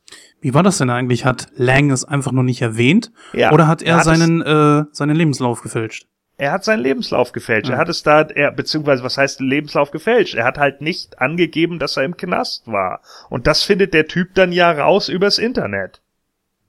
Ja, dann ist es natürlich so, dass dann der große Coup natürlich dann läuft und ähm, ja, Scott bricht dann auch in die Villa des alten Mannes ein. Ihm gelingt es natürlich auch mit Hilfe von Louis, den Safe zu knacken. Aber allerdings findet er da drin kein Bargeld oder sonstiges was, sondern einen Anzug. Er hält ihn halt erstmal für eine Motorradkleidung oder so, findet, findet sie halt ziemlich cool und äh, denkt sich, ja gut, dann nehme ich das halt mit, bevor ich hier gar nichts mitnehme. Ja, nimmt den Anzug dann halt mit. Ähm, am nächsten Morgen untersucht er halt diesen Anzug und plötzlich äh, betätigt er einen Knopf oder er kommt irgendwo gegen und er schrumpft auf die Größe eines Insektes. Äh, es beginnt eine kleine Irrfahrt und äh, durch die, ich meine, durch, durch das Abwassersystem und äh, nachher kommt er dann halt auch wieder an die Oberfläche und nimmt wieder normale Größe an. Er ist natürlich total geschockt und denkt sich, oh, was geht hier ab? Packt den Anzug sofort wieder rein, will ihn auch zurückbringen. Allerdings, als er den Anzug zurückbringt, wird er von der Polizei gestellt und verhaftet. Ja, hier sieht man also das erste Mal die das erste Mal, dass ähm, Scott sich in Ant-Man verwandelt, in Anführungsstrichen, wo er natürlich noch gar keine Ahnung hat, was da abgeht. Ähm, ich habe den Film nicht in 3D gesehen, ähm, weil ich mir halt gedacht habe, okay, 3D-Effekt verpufft sehr schnell. Ähm, ich kann mir aber vorstellen, dass, dass diese Schrumpfszenen sehr gut in 3D wirken. Wie, wie war es denn bei euch? Habt, habt ihr denn den Film in 3D geguckt? Ja. Hm, musste ich. Und wie, wie ist das so von der von, von, von der Optik her? Ich fand's vollkommen in Ordnung. Also problematisch ist natürlich in einigen Bereichen ist, man sieht halt, teilweise sieht man halt einfach das CGI, ne? Und das erkennst du halt auch beim, beim äh, 3D. Da muss man halt einfach realistisch sein. Aber trotz alledem ist das noch passables CGI und nicht dem Bull Bullshit, den man sonst so von Tele 5 kennt. Ähm, also da muss man halt, da sieht man halt schon, dass Marvel da irgendwie die Kohle dann hat. Ne, es sind gute Ideen dabei gewesen, so auch die, die 3D, der 3D-Effekt in der Badewanne, der kommt schon, wird schon ziemlich gut in Szene gesetzt, vor allen Dingen das Wasser, das dann hinterher auf ihn zuschwimmt, äh, wirkt echt gut in 3D, muss ich einfach sagen. Das ist ein guter Effekt, das ist ein cooler Tiefeneffekt, das geht natürlich nicht nach vorne, es sind fast alles Tiefeneffekte, die nach hinten gehen, aber äh, die wirken schon ziemlich gut. Wie ist es bei dir jetzt? Siehst du das genauso wie Gordon? Naja gut, du weißt ja, ich bin nicht so der größte Fan von 3D. Es gibt nur wenig Filme, die mich in 3D überzeugen können. Ant-Man ist tatsächlich einer von denen.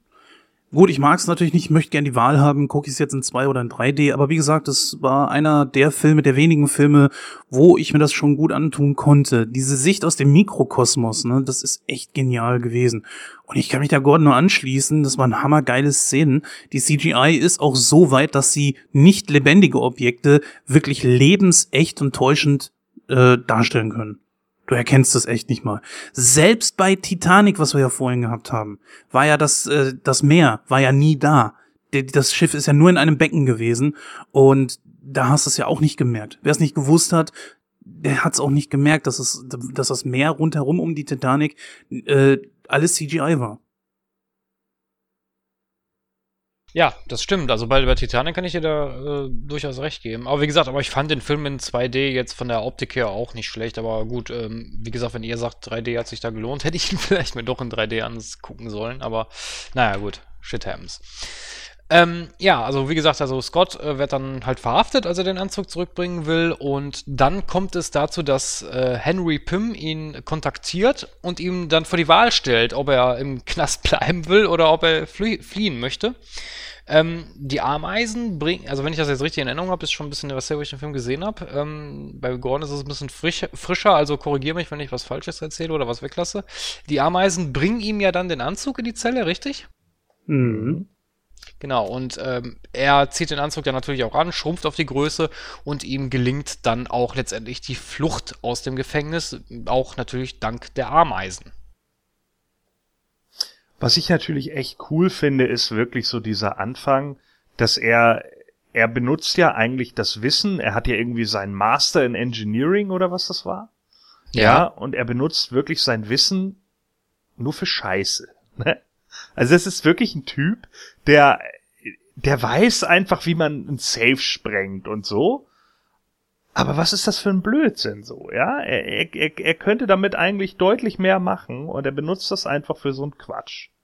Und äh, das ist ja eigentlich auch das, was ihn so sympathisch macht, wo man sich dann irgendwie denkt, ja, okay, ne, der, der hat jetzt sich so viel Wissen angeeignet, dass er den Kram kann und für mehr macht er halt irgendwie auch nichts. Und dann kommt er da rein und denkt sich, ja, okay, hier liegt jetzt ein alter Motorradanzug. Ja, das ist doch der Oberhammer. Das fand ich eine großartige Szene, wie er da reingekommen ist und sagte, ich weiß nicht, was hier los ist. Was siehst du?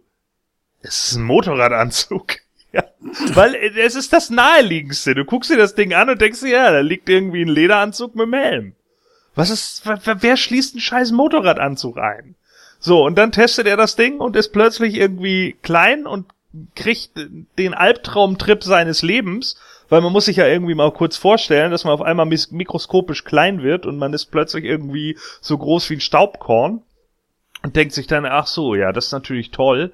Äh, ich werde hier eigentlich gerade von den simpelsten Sachen wie einer eingelassenen Badewanne getötet oder von äh, der, der Nadel eines Plattenspielers bei einer Party.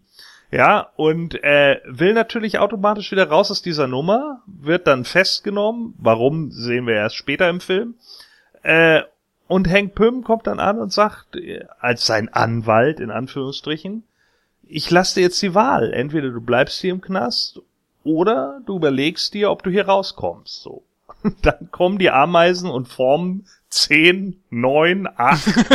Großartig. Das sind einfach, das ist was, wo man einfach auch merkt, dass äh, Edgar Wright, glaube ich, hieß er, der ja das ursprüngliche Drehbuch ge geschrieben hat, diesen Charakter einfach geliebt hat. Ne? Also da merkt man halt, ähm, auch wenn er jetzt, bevor der Film letztlich abgedreht wurde, äh, abgesprungen ist, weil er sich mit Marvel nicht mehr einigen konnte, merkt man einfach, dass er, dass ganz viele Szenen von ihm übernommen wurden.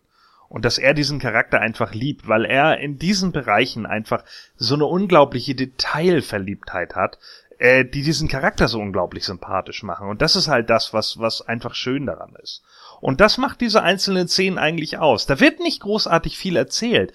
Aber was erzählt wird, in welchen Details mit den Ameisen, die irgendwie auf, auf der Linse rumkrabbeln, oder die eben diese Zahlenform, der Mini-Anzug, den sie ihn reintragen, und die Leute dann plötzlich denken, hä, wo ist er hin? Verdammt, so, ja. Und er kann einfach abhauen, weil er halt mega klein ist und keiner damit rechnet, dass der Typ plötzlich klein ist. Das ist halt einfach großartig in Szene gesetzt. Und das, deswegen macht das Spaß. Obwohl es eigentlich storytechnisch eher, eher wenig Gehalt hat. Was mich da so ein bisschen äh, verwundert hat an der Szene, weil ich habe, mir, mir ist der Sinn daraus nicht ganz klar geworden. Ich meine, wir wissen ja, er bricht ja bei Pym selber ein, um den Anzug zu klauen. Ähm, es wird ja auch später gesagt, dass Pym ihm ja selber die Adresse zugeschustert hat. Was ich nicht so ganz verstanden habe, ist, warum, als er den Anzug zurückbringt, ruft Pym dann die Polizei, nur um ihn dann später wieder aus dem Gefängnis zu befreien. Pym ruft ja nicht die Polizei. Wird, ähm, habe ich das falsch verstanden? Ruft, ja. er, ruft er nicht die Polizei? Nein, seine Tochter ruft die Polizei. Okay, aber seine Tochter ist doch involviert in die Sache.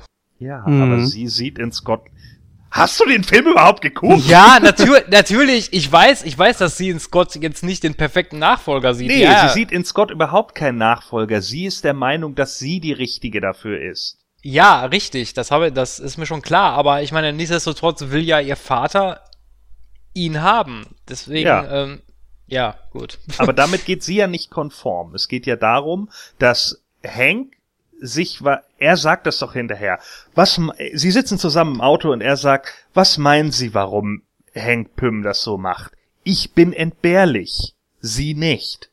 Und genau darum geht's. Er will nicht, er will nicht noch eine Person verlieren, aber dazu kommen wir noch. Stimmt, ja, richtig, hast recht. Das habe ich jetzt nicht mehr so auf dem Schirm gehabt. Ja, Jens, was hast du denn zu der Szene? Aber irgendwie hatte ich so im Gefühl, dass das genauso laufen wird. Also du hast da die eifersüchtige Tochter, beziehungsweise überhaupt erstmal jemanden, der versucht, ihn dann da von der ganzen Geschichte abzuhalten. Ist ja auch nicht neu. Okay, ist jetzt auch nicht schlimm. Trotzdem ähm, habe ich mir das schon irgendwie gedacht, dass der Pim dahinter steckt. Aus dem einfachen Grund heraus, weil er ihn versucht zu testen und ihm zu zeigen, so, okay, jetzt bist du in der Kacke, äh, sieh mal zu, dass du da irgendwie rauskommst. Hier ist die Möglichkeit. Hier sind, jetzt hast du die Möglichkeit, deine Zukunft zu gestalten und ja, dann nimmt Lang diese ja wahr. Und wie Gordon schon gesagt hat, es waren richtig geniale Szenen, wie auf, wie auf dieser äh, Schallplatte rumgerannt ist und ähm, oder äh, die, die Ameisen und so weiter. Die CGI war richtig, richtig gut. Und es gab natürlich auch Stimmen im Internet, die gesagt haben, boah, das ist so viel CGI. Ja, ich weiß nicht, also trainierte Ameisen waren zurzeit gar nicht. die waren aus, ne? Deswegen musste man da ja irgendwo einen Kompromiss finden. Nein, jetzt mal im Ernst, äh, war sowas von genial gemacht und mehr lässt sich dazu eigentlich nicht sagen, weil Gordon eigentlich schon den perfekten äh, Satz gesagt hat. Es ist einfach grandios. Detailverliebtheit. Ja, wollte ich gerade sagen. Also von, von den Details her definitiv, da, da gebe ich euch recht. Also von der, wie das da gemacht wurde. Ich glaube, da, ich meine, ich bin mir jetzt nicht hundertprozentig sicher, da war ja doch dann auch auf dieser Party, wo dann diese hochrackigen Schuhe immer so ihn zertrampeln wollten, ne? Genau. Ja, das fand ich auch richtig, eine richtig geile Szene. Ja, da sind Moonboots plötzlich wieder gefährlich. ja.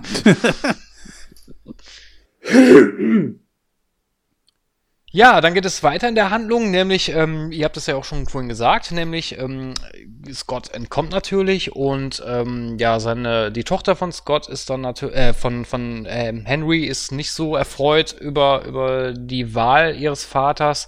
Ähm, nichtsdestotrotz äh, versucht sie natürlich dann auch ähm, Lang in gewissen Sachen zu unterrichten, wie man zum Beispiel mit den Ameisen kommuniziert, äh, wie der Anzug genau funktioniert. Nur ähm, Scott ist nicht so ganz bei der Sache und äh, anfangs natürlich und äh, sieht auch gar nicht den Grund überhaupt, äh, Ant-Man zu sein. Ähm, man erfährt dann noch ein bisschen was über, über Pym selber, nämlich, ähm, dass er diesen, ja, diesen Schrumpfanzug ähm, zusammen mit seiner Frau ähm, entwickelt hat, oder beziehungsweise seine Frau selber war auch aktiv äh, in einen ähnlichen Anzug und ähm, war als Wasp unterwegs. Allerdings äh, verlor er seine Frau, nämlich äh, eines Tages, als sie bei einem Geheimauftrag waren, ähm, ja, ist es zu einer Katastrophe oder zu einem, zu, ich weiß das nicht mehr so, so ganz genau. Ich glaube, die waren irgendwie in der Luft unterwegs und äh, da war eine Bombe, richtig? Eine Rakete, glaube ich, war das? Oder eine Rakete, genau. Und äh, diese Rakete konnten sie halt nur dadurch aufhalten, dass äh, Wasp ihren, ja, in, in diese subab subatomaren mare Größe schrumpft, zusammen mit dieser Rakete, um halt das Schlimmste zu verhindern. Und ähm, ja, dadurch hat Pym letztendlich seine Frau verloren. Ja, also die, die Rakete schrumpft nicht mit ihr mit, ne? Also die Sache war halt die, Pym. Ach, Pyms, die Explosion war das, ne? Es ging um einen nuklearen Sprengkopf, der, der losflog, so. Und Pym wollte sich verkleinern, um in die äh, sozusagen in die Schaltkreise zu kommen und sein Anzug hat versagt in dem Moment und dann hat sie sich verkleinert und da diese Öffnung natürlich so dermaßen klein war, musste sie sich so sehr verkleinern, dass sie eben im subatomaren Raum gelandet ist. Das heißt, sie konnte die Schaltkreise zwar zerstören, aber in dem Moment nicht wieder zurückkehren. Genau, richtig. Also, also man merkt, beim Gorn ist es ein bisschen frischer als bei mir. Stimmt, richtig. Ähm, fand ich, fand ich eine sehr rührselige Szene. Also gut gemacht. Also da sind wir dann auch wieder bei dem Drama. Ähm, fand ich aber so von der Erklärung her und wie das aufgebaut war, gut gemacht. Allerdings fand ich da wieder, wieder ein kleiner Kritikpunkt von mir, den, den Wechsel zur Comedy wieder zu schnell. Ich glaube, ich glaube, das war sogar die Szene, wo, wo, wo Pym das erzählt und ähm, dann kommt irgendwie Scott äh, ganz plötzlich wieder, fällt ihm irgendwie was Witz oder meint einen dummen Spruch machen zu müssen und reißt damit, macht damit quasi dieses Drama, was da aufgebaut wird, wieder komplett zunichte, reißt das komplett ein. Das fand ich ein bisschen doof gemacht. ja, darum ging es ja. Er sagt dann ja auch so, äh, ich habe diesen Moment total, äh, diesen Moment total ruiniert, oder? Ich geh mal Tee machen. Ja, das ist einer der Momente gewesen, wo ich sagte, das ist bodenständige Comedy, die ist nicht übertrieben und völlig overacting wie bei diesem Louis und die anderen Kon Konsorten da. Das fand ich okay. Und auf so eine Art Comedy in so einem Film stehe ich auch. Das reicht. Mehr braucht das nicht. Es sei denn, du heißt äh, Tony Stark und kannst das äh, entsprechend in dem Film auch unterbringen. Dein, dein äh, Charakter ist sowieso schon generell so. Aber das ist ja weder bei Pim, noch bei seiner Tochter, noch bei Lang ist das so.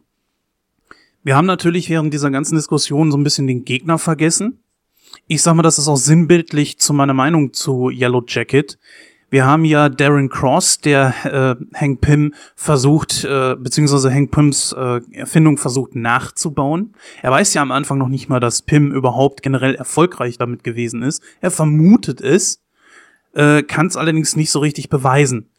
Und ist aber selber schon ziemlich weit fortgeschritten. Er kann äh, tote Gegenstände kann er verkleinern und wieder groß machen. Das äh, scheitert allerdings an äh, lebenden Sachen. Bei äh, Hank Pym muss man sagen, ist das allerdings auch das Problem gewesen. Der hat allerdings äh, den Dreh rausgekriegt und zwar äh, mit diesem Anzug und mit diesem Helm. Und deswegen kann er sich äh, gefahrlos schrumpfen, ohne dass er Gefahr läuft, selbst irgendwie Schaden zu nehmen. Da ist dann äh, Darren Cross so ein bisschen hinterher und versucht eine ganze Zeit lang im Film auch diesen Fehler auszumerzen. Ich finde, ehrlich gesagt, äh, dass man sich damit viel zu lange Zeit gelassen hat. Yellow Jacket hat kaum Möglichkeiten in diesem Film sich zu entfalten ob das jetzt ein Kritikpunkt ist, man sich sagen kann, naja, du weißt ja sowieso, dass am Ende irgendwie aus dem Weg geschafft wird, entweder dass er stirbt oder was auch immer damit mit ihm passiert. Oder dass man sagt, äh, ja, das ist eigentlich sehr schade, weil man keinen Bezug zu diesem Charakter aufbauen kann. Gon, du hast den Film ja gestern erst gesehen. Wie ist das bei dir hängen geblieben? Ja, also ich meine, Darren Cross ist ja nun auch äh, ein Charakter, der äh, in den Comics schon mal vorgekommen ist. Ähm, da war ja diese Geschichte ursprünglich, dass er irgendwie das Herz von der Tochter von Scott Lang bekommen sollte, von Cassie oder so. Ähm, deswegen, da gab es ja irgendwie so, so eine Überschneidung. Ich habe diese Geschichte aber ehrlich gesagt nicht mehr so ganz äh, vor Augen. Äh, das war halt so eine Sache, die auch so ein bisschen leider an mir vorbeigegangen ist im, im, im Comic. Äh, ich finde auch, dass äh, Darren Cross hier vielleicht ein bisschen zu kurz kommt. Ne? Er ist, er ist natürlich klar, er ist der verstoßene äh, Schützling von Hank Pym, äh, der ja am Ende sagt, ich habe zu viel von mir selbst in dir gesehen was natürlich eine gute Anleihe auf den Comic ist, weil Hank ja auch irgendwann mal durchgedreht ist. Und äh, Darren dreht eben auch durch und äh, beginnt dann hier eben diesen Yellow Jacket Suit da irgendwie äh, zu kreieren. Ähm, das aber scheinbar eigentlich nur, weil Hank ihn verstoßen hat und im Endeffekt irgendwie, äh, ja, mehr oder minder dann äh, das ganze Teil irgendwie verkaufen will für 15 Milliarden US-Dollar, nur damit äh, Hank Pym auf ihn stolz ist. Also da erkennt man halt auch schon so ein bisschen so, dissoziative Persönlichkeitsstörung bei Darren Cross, muss man einfach so sagen. Ja, der Junge hat da auch so eine leichte Vaterdepression durchlitten, scheinbar. Äh, wo er ja auch Hank Pym im Endeffekt fragt, was hast du in mir gesehen, ja, und äh, er sagte, ich sah in dir einen grandiosen Wissenschaftler, aber eben auch genau die anderen Problematiken. Den hätte man sicherlich ein bisschen mehr ausbauen können, aber die Frage ist jetzt auch wieder, ob es das unbedingt muss, weil ich auch der Meinung bin, ein Yellow Jacket äh, der im Endeffekt ja genau die gleichen Fähigkeiten hat wie Ant-Man, da muss ich jetzt nicht unbedingt die mega Hintergrundgeschichte haben, äh, um zu verstehen, wie er tickt. Mm, was mich da ein bisschen gestört hat bei dem Charakter, äh, was heißt bei dem Charakter? Bei dem, der Charakter war okay. Also klar, es war natürlich sehr oberflächlich, hätte man besser ausbauen können, gebe ich dir recht. Aber ich hätte es schöner gefunden, wenn du wirklich so einen so so einen Schüler-Mentor-Fight gehabt hättest. In den Comics ist es ja so, dass Pym sich selber den Yellow Jacket anzieht. Das hätte ich cool gefunden, weil das wäre, weil dann hätte der Gegenspieler im Grunde genommen eine schöne, ausgereifte Hintergrundgeschichte und wäre dann natürlich später eben das, was er ist, nämlich der Böse und, oder der Antagonist. Das hätte ich cool gefunden. Also das wäre, hätte mir besser zugesagt.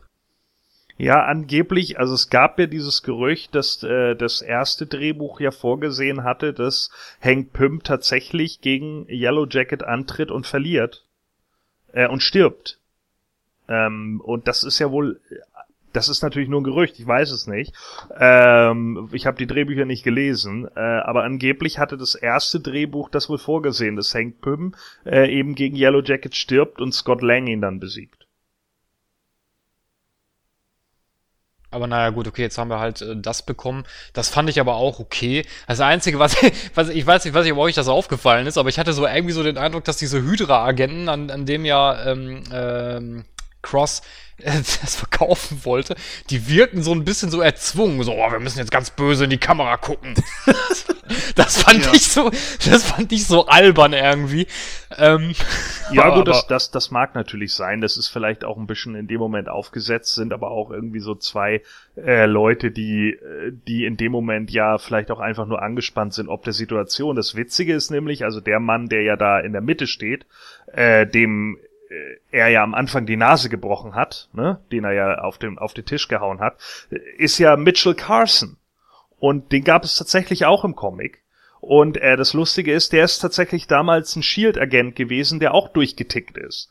Das heißt also, der war bei Shield und sollte äh, den Ant-Man-Suit ja damals tragen. Ähm, und der wurde dann irgendwie von Aaron O'Grady, der später Ant-Man war, äh, irgendwie gestohlen oder sowas. Und, und äh, der hat sich dabei dann das halbe Gesicht verbrannt und ist, glaube ich, im Endeffekt dann auch äh, verhaftet worden, weil er O'Grady irgendwie gefoltert hat äh, um Informationen aus ihm rauszubekommen oder sowas. Und das fand ich eigentlich ganz cool, dass im Nachhinein eigentlich in, auch hier wieder so ein Bezug zu den Comics hergestellt wurde. Also dass man auch wieder einen indirekten Ant-Man-Gegner da noch mit reingebracht hat. Ant-Man, muss man natürlich fairerweise sagen, hat natürlich leider eher kleinere Gegner. ge- Oh, kleinere Gegner, der Ant-Man. Oh.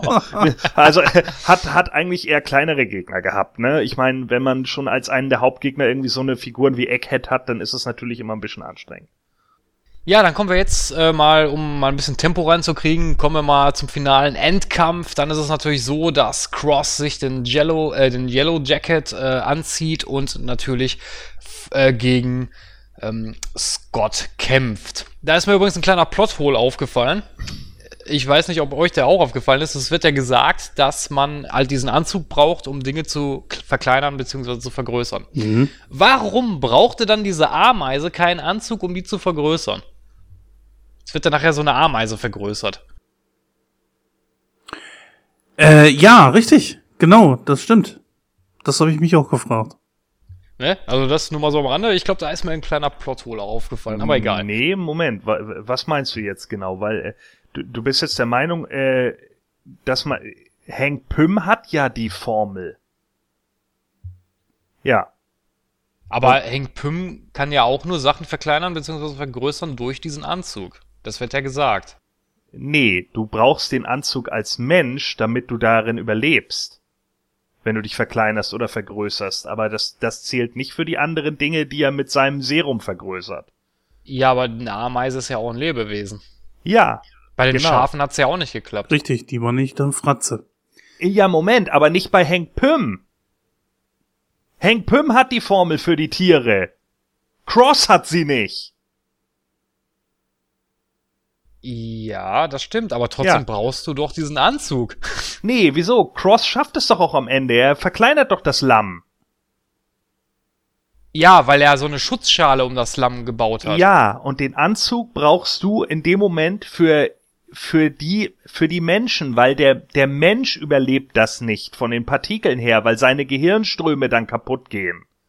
Das ist wie das ist wie mit dem Klonen, weißt du, mit dem Schaf Dolly. Das hat zwar auch nicht lange ge gelebt, aber es hat halt überlebt. Während du ein wenn du einen Mensch klonst, die Gehirnströme dadurch so arg beeinflusst werden, dass der Mensch stirbt.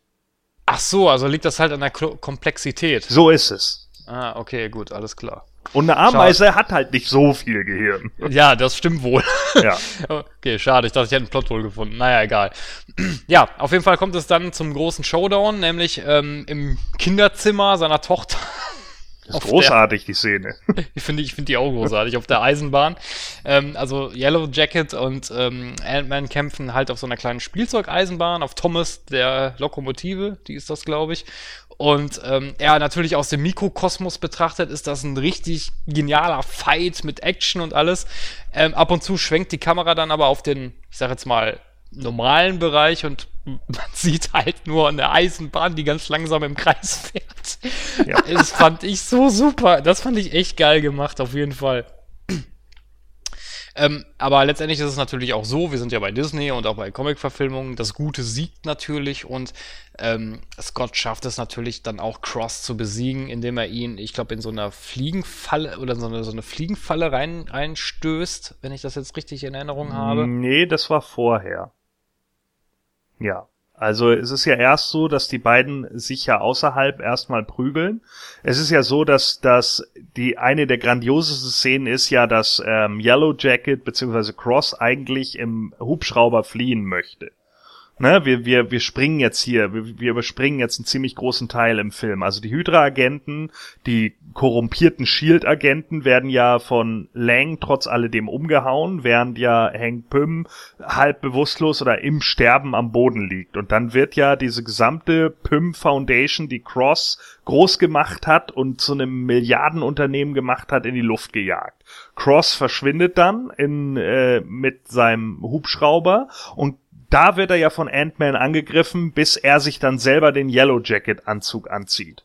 Und dann kämpfen die beiden ja erstmal in seiner eigenen äh, Tasche, glaube ich ja, wo er dann ja auf den, auf den On-Button seines iPods mit der Summer Music irgendwie springt, was eine unglaublich grandiose Szene ist, dass man den die ganze Zeit irgendwie so diese mega pompöse Musik und dann sieht man die Tasche von außen und es ist einfach nur so ein Handy-Sound. Es ist unfassbar gut, ja. Genauso großartig war halt auch die Szene, wie Hope Van Dyne und, und Hank dann mit dem, mit diesem Schlüsselanhängerpanzer aus der Klinik oder beziehungsweise aus diesem äh, Labor äh, rausknallen. Das ist übrigens gar kein Schlüsselanhänger, ja, sondern nur ein geschrumpfter Panzer, der Oberhammer. Ja, und äh, dann kommt es ja dazu, dass sie irgendwo äh, äh, landen. Die, die Tasche knallt in den Pool von irgendeiner Familie, die gerade am Grillen sind. Und da knallt äh, Ant-Man ihn dann in, in, äh, in diese Mückenfalle und wird dann ja erstmal äh, nochmal abgeführt von den Korps. Und dann kommt es ja, dass der die die Durchsage kommt, nachdem er hinten auf dem auf dem äh, Rücksitz ist bei den Korps, dass seine Tochter angegriffen wird und der Korb, der ihn festgenommen hat, sagt in dem Moment, das ist ja mein Zuhause weil er ja nun mal eben der Stiefvater ist oder der Ziehvater, wie auch immer. So, und er zieht sich dann ja das an und dann kämpfen sie erst bei äh, der Tochter. Und da wird es im Endeffekt so geregelt, dass er merkt, wie, als seine Tochter, äh, naja, als seine Tochter bedroht wird, sagt er einfach, ich muss in den Mikrokosmos, um ihn kaputt zu machen. Und das tue ich für meine Tochter. Und damit gibt sich Scott Lang selbst auf. In dem Moment und springt für seine Tochter in die molekulare Phase und damit äh, löst sich dann ja auch, ja, löst sich ja Yellow Jacket im Endeffekt auf. Ähm, allerdings war ja Scott Lang ein bisschen vorausschauend, nämlich er hat in diesen Knopf, den er an den Gürtel hat, hat er nämlich was eingebaut, um eben auch den Mikrokosmos wieder zu verlassen. Ja, also eigentlich war es ja so, dass äh, Hank Pym zu ihm gesagt hat, mach das Ding nicht kaputt, denn sonst kannst du äh, nie wieder zurückkehren. Und ihm fiel dann plötzlich ein, hm, vielleicht setze ich einfach das andere Serum damit ein. Und das macht er dann. Und dadurch schafft er es tatsächlich da rauszukommen. Er erinnert sich dann auch an nichts mehr, wie er ja am Ende sagt. Und Hank Pym sagt, ja, es ist wahrscheinlich zu groß, um vom menschlichen Gehirn aufgenommen zu werden. Was ja auch vollkommen klar ist. Wenn du auf diese Größe schrumpfst und plötzlich im zwischen Zeit und Raum hängst, würdest du unendlich Ebenen für immer aufnehmen. Das heißt, in der Größenordnung, in der er sich bewegt, ist wird der, läuft der Limes gegen Null und die Fläche darunter gegen unendlich. Das heißt also, er wird immer kleiner, kann aber nicht komplett klein werden, weil es Null so gesehen nicht gibt. Das heißt, er wird unendlich klein, aber die Fläche, die er dadurch weiterhin ausbreitet, wird unendlich groß. Und das kann sich kein Gehirn vorstellen. Herzlich willkommen, liebe Hörer, zu Jugend forscht. Ja. Mathematik, 13. Klasse. Ich habe hier schon mal was vorbereitet. ja, also mein. Übrigens ist es euch aufgefallen, äh, als Yellow Jacket auf ihn geschossen hat, die Soundeffekte? Star Wars? Ja, welche, welches Fahrzeug? Oh, das liegt ein bisschen zu lange zurück, Gordon. Ich habe den Film vor ungefähr fünf Wochen gesehen, glaube ich. Es ist der AT-AT Walker. Oh je. Naja gut, Disney darf es ja jetzt, ne? Ja, natürlich. Gehört ihr ihm. Geil. Äh, ja, mein kurzer Senf zum Endkampf ist einfach grandios. Äh, richtig geniale Szenen dabei. Die CGI stört auf keinen Meter. Ich finde sogar, dass die äh, sämtlichen Comedy-Elemente richtig genial eingebaut waren. Gut, ein bisschen was wurde ja schon im Trailer verbraten, aber störte jetzt nicht unbedingt. Da wo er dann in diesen subatomaren Raum abdriftet, das sieht natürlich hammermäßig aus. Und da gibt natürlich sowohl das 3D und die CGI gehen da Hand in Hand und bringt eigentlich alles rüber, was nur geht. Für sowas ist einfach 3D gut. Und auf diese Art und Weise kann es gerne auch weitergehen. Ja, also wie gesagt, ich, ich habe ja eigentlich auch schon alles gesagt. Ich fand den Endkampf auch das Beste an dem Film. Das war gut gemacht, gut in Szene gesetzt. Äh, der Schluss war absolut es war auch für mich plausibel, warum er den subatomaren Raum wieder verlassen kann, äh, wie das, die, also dass er das für seine Tochter macht, das fand ich nachvollziehbar. Das war gut gemacht auf jeden Fall. Also der Schluss war pompös, wenn ich das mal so sagen darf. Ja, es gibt ja noch ein Happy End am Ende, nämlich die Möglichkeit für Pim, er sieht eine Möglichkeit, seine Frau aus diesem subatomaren Raum rauszuholen. Und seine Tochter bekommt ja den Wasp-Anzug. Was natürlich jetzt, glaube ich, äh, so die Frage aufwirft, wo sie auftauchen wird. Im Civil War? Da gehe ich stark von aus, ja. Also wir wissen ja von der, ähm, von der Endsequenz, dass zumindest im Civil War Ant-Man auftauchen wird, denn da sehen wir ja Falcon und äh, Captain America, die zusammen, ich glaube, sie reden über Bucky und ähm, Ja, der hängt ja da fest. Genau. Und, ähm, es, und Falcon, der ja auch in dem Film einen kleinen, kleinen Cameo-Auftritt hat, sagt ja dann zu äh, Captain America, ja, ich kenne da so einen Typen. Ja.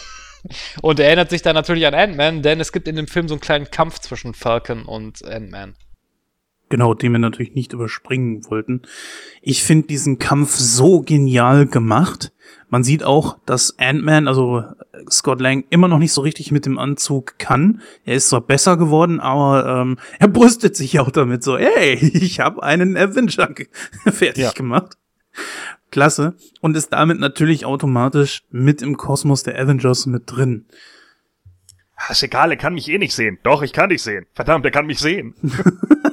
Super. ja, ist großartig einfach. Und vor allen Dingen die Idee, dass er hinterher sich wie eine Ameise groß macht und dadurch einfach die Schaltkreise von, von seinem Anzug kaputt macht, das ist doch grandios. Das ist eine super Idee gewesen. Ich verstehe eigentlich gar nicht, warum Edgar Wright sich dagegen so gesträubt hat.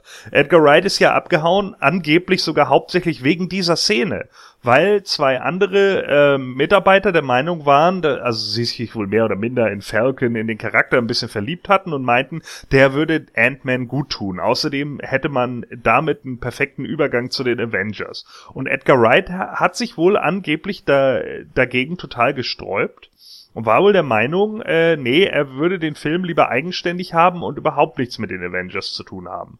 Und das kann ich ehrlich gesagt im Nachhinein nicht, nicht nachvollziehen. Also man weiß natürlich nicht, wie viele Gespräche immer im Vorfeld gegangen sind und wie viele Leute ihm schon über den Mund gefahren sind und gesagt haben, komm, da müssen wir noch was ändern und da müssen wir noch was ändern, dass er dann irgendwann gesagt hat, weißt du was, wenn ihr immer alles ändern wollt, dann verpiss ich mich halt. Aber vielleicht ist er auch einfach nur eine Sissy gewesen. Also ich weiß, ja, ich weiß es nicht genau. Also ich, wie gesagt, wir waren alle nicht dabei, aber ähm, ich finde, die Szene hat dem Film in keinem Fall geschadet, ganz im Gegenteil. Oh ja, da muss ich dir recht geben. Ich fand diesen Auftritt einfach super.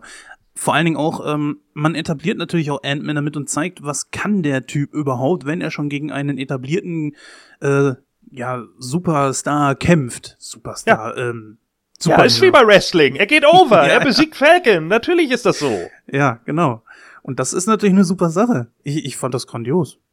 Ja. Außerdem Absolut. hat man das ja nicht nur, das hat man das ja nicht nur das erste, nicht schon das erste Mal gemacht. Wir hatten ja, ähm, warte kurz, wie heißt er? Ähm, Mann, ähm, Robert, wir hatten ja Robert Downey Jr. auch in der Post-Credit-Scene von Hulk. Ja? ja. Oder äh, äh, Captain America in Thor und was weiß ich alles. Ja, das, das darf man ja auch nicht sehen. Und zu diesen Einspielergebnissen darf man ja auch nicht sagen, auch ein Captain America 1 ist ja auch nicht so das Riesending gewesen wie, äh, was weiß ich, Thor oder Iron Man. Das darf man auch nicht vergessen. Wo du gerade Captain America 1 erwähnst, ähm, ich kann mich erinnern an einer Szene in dem Film, da wird, glaube ich, so altes Videomaterial gezeigt, wo halt Henry Pym als Ant-Man äh, zugange ist. Also da wird ja diese dieser Mythos von den Ant-Man aufgegriffen. Ja. Ähm, kann das sein, dass das sogar Material aus dem Zweiten Weltkrieg war? Äh, oder, oder, ist, oder ist das zu, zu lange zurück? Ja, ja, nee, ich glaube, das ist, äh, der Bereich war, glaube ich, äh, äh, war, glaube ich, irgendwas anderes, wenn mich nicht Das alles war ein anderer Krieg, oder nicht? Ja, ja, ja, das war ein anderer Krieg. Das würde vom Alter von Hank Pym 1989 nicht äh, passen. Ja, ja, hast recht, schade. Aber ich hätte, ich hätte, äh, also klar, vom Alter hätte es nicht gepasst, aber ich hätte es cool gefunden, wenn der vielleicht in Camp America 1 schon irgendwo rumgesprungen wäre oder so, weißt du? Witzig übrigens auch, vielleicht, weiß nicht, ob ihr es gesehen habt, aber äh, Darren Cross macht ja so ein äh, so Witz darüber, als er den Leuten äh, äh, den Anzug vorstellt. Äh, da sagt er im Original, äh, that's something like a tale to astonish. Eigentlich ganz cool, weil äh, Ant-Man nämlich im Original in den Comics Tales to Astonish Nummer 27 im Jahre 62 aufgetaucht ist. Also da natürlich auch wieder so eine Sache, wo man eben diese Gags für die Fans mit einbaut, ne? Genauso wie natürlich auch die, den Stan Lee Cameo wieder. Ja, genau. Äh, ja, wo war er? Ich habe ihn Als nicht Bar- gesehen. als- Der der Barkeeper. war Barkeeper, genau. Als Barkeeper. Ähm, hat einer von euch die Fantastic vorgesehen? Ja. Gab's da, gab's da nicht auch einen Auftritt von ihm? Nein. Dann habe ich's doch nicht verpasst. Nein, man braucht Stan Lee in der First Family ja auch nicht. Also Fantastic Four, ihr habt alles richtig gemacht 2015, alles. Was für ein Drecksfilm. ey. Ja, aber Was hallo. für Ey. ein Drecksfilm. Im Nachhinein wird er sogar noch schlechter als beim ersten Mal gucken. Ja. Nein, das ist die Szene, wo, wo er das zweite Mal, äh, wo, wo der, der Mexikaner das zweite Mal die Geschichte erzählt. Und dann sagt er irgendwie, du musst schon etwas genau sein, wenn du wissen willst, was ich brauche. Ich kenne jemanden, der Wände hochklettert, was natürlich auch schon ein geiler Gag ist, nämlich die Anspielung auf Spider-Man natürlich. Und dann einer, der schrumpfen kann. Mm. So, ja. Und genau in dem Moment sagt nämlich der Barkeeper, oh, die ist heiß. Wir sind noch gar nicht so auf dieses, äh, ja, wie viel waren es eigentlich? Drei oder vier Kumpane rund um Louis, die, die Kumpels hier von äh, Scott Lang, sind wir noch gar nicht so eingegangen. Ich persönlich finde, dass sie dem Film ein bisschen geschadet haben, weil wir haben sehr bodenständige, sehr gute Comedy dabei, die auch immer mal passend äh, dazwischen passt, wenn Scott irgendeinen Witz macht oder auch äh, Hank Pym selber einen Witz macht. Aber hier die Jungs rund um Louis war so dermaßen Overacting, so, haha, wo muss ich jetzt lang? Äh, äh, ach da, nee, ach nee, ist ja falsch. Oh, ich schmeiß mich auf den Boden oder irgendwie sowas. Das war mir zu viel. Ja, das mag manchmal ein bisschen drüber gehen, das stimmt schon. Also das sind auch für mich so Charaktere, wo ich teilweise dann dachte, na ja, hm, aber ich weiß nicht, die kann ich noch verschmerzen. Also ich finde die jetzt nicht so äh, mega nervig, was weiß ich, wie ich eine Sarah Connor in Terminator 5 nervig fand. Ja, also äh, dafür sind die auch zu wenig dann wieder im Bild. Das, das sind halt die, die goofy Comedy äh, Charakter äh, nebenan. Und die werden ja auch ausgeglichen durch eben eine Hope. Ja, die eben den harten Charakter macht und die Scott Lang halt einfach aufs Maul haut, wenn er eine große Fresse hat. Ist das eigentlich irgendeine komische, eine komische Anspielung, dieser Name Hope Van Dyne? Also jetzt generell Hope ist, Hm, wei- wüsste ich nicht. Also die alte Wasp hieß ja Janet Van Dyne im Comic. Und ich denke mal einfach, da wird auf, auf eine äh, Tochter dann wohl angespielt. Aber ich wüsste jetzt nicht, dass es Hope Van Dyne tatsächlich im Comic gegeben hätte. Nein, gab es nicht. Im Comic gab, gab es die nicht. Jetzt so die generelle Frage, die ich mir gestellt habe, war natürlich auch, wo wird äh, Ant-Man jetzt wieder auftauchen? Es ist klar, beim Civil War, das kann ich mir sehr, sehr gut vorstellen. Ich glaube kaum, dass er da wegbleiben wird. Aber die Frage natürlich jetzt auch, kriegt er jetzt noch einen zweiten Teil oder wird er vielleicht irgendwo nur Hm. Supporter bei, was weiß Avengers. ich? Ja, zum Beispiel Avengers. Ja. Er kriegt keinen weiteren Teil. Steht das fest? Ja, das war auch nie geplant. Sehr schade. Sehr, sehr schade. Ja, gut. Ich meine, andererseits Black Panther wird uns ja auch noch erwarten. Der wird mit Sicherheit auch keinen zweiten Teil bekommen. So. Finde ich jetzt aber auch nicht so schlimm. Also ich finde das schon in Ordnung. Ant-Man war, Ant-Man lebte schon damals von den Avengers und durch das Zusammenspiel mit den anderen und nicht so sehr von seinen eigenen Comics. Ja, also wie gesagt, also ich, ich finde das auch nicht schlimm, wenn sie jetzt keinen zweiten Teil machen. Also wenn er jetzt Supporter wird oder bei den neuen Avengers in Anführungsstrichen jetzt mitmischt, dann ist das völlig in Ordnung. Ja. Ich meine, Hank Pym war ja nun einer, im Comic war er ja einer der Original Avengers, äh, der mit zum, zum allerersten Team gehörte, als sie sich gefunden haben. Und äh, jetzt baut man es halt ein bisschen um, dass er jetzt eben als Neuling dazukommt, was ja auch so gesehen Sinn macht. Also ich meine, theoretisch gesehen, laut der Geschichte, die wir jetzt hier haben, ist er ja auch schon ein Avenger gewesen. Also Hank Pym ne, war ein Avenger, weil äh, Nick Fury sagt es ja, als er zu Iron Man kommt, kennen sie eigentlich die Avengers-Initiative. Das heißt, die muss es ja schon gegeben haben zu dem Zeitpunkt. Und die hat es ja auch so gesehen schon gegeben. Und das ist eben genau das, was, worauf hier irgendwie angespielt wird. Und der erste Ant-Man, der war eben schon mal bei den Avengers. Der neue hat ja mit ihm gar nichts zu tun. Es ist nicht sein Sohn oder sonst irgendwas, es ist einer, den Henry Pym ausgewählt hat. Und das ist eben Scott Lang. Dann frage ich mich allerdings, warum sein Minimi, Darren Cross, äh, vermutet, dass es Ant-Man gegeben hat. Weil es ja das Videomaterial gab. Ja. Ja, aber dann müsste Ant-Man ja immer im Hintergrund agiert haben. Ja, natürlich, weil, natürlich. Die, weil die Avengers ja damals auch unter Shield liefen und Shield hat immer verdeckt gearbeitet. Ach so, okay. Ja, ich bin da halt eben nicht so, nicht so comic-konform, ganz besonders mit ja. Ant-Man nicht. Marvel bzw. Disney hat ja da auch einen kleinen Witz draus gemacht. Es gibt ja diese Plakate, wo, wo heißt, Ant-Man war immer da. Dann siehst du Ant-Man auf den Hintern von Black Widow sitzen oder auf der Schulter von Thor oder so. Gibt es ja so, so, so kleine, kleine Plakate. Ja, ich komme jetzt einfach mal zum Fazit.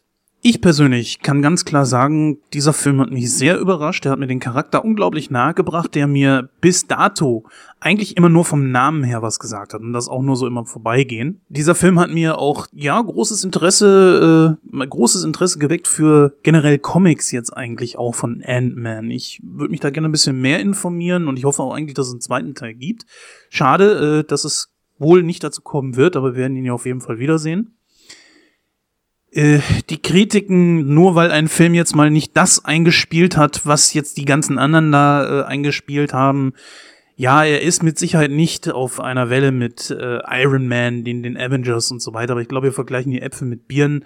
Wie es Gordon und Christopher schon gesagt haben, ist Ant-Man auch eher einer so der zweiten oder dritten Reihe. Ne? Das war er immer. Und er ist ja auch weitgehend jünger als so manch anderer Charakter. Ähm, gut, 1979 ist so auch schon eine gewisse Zeit weg.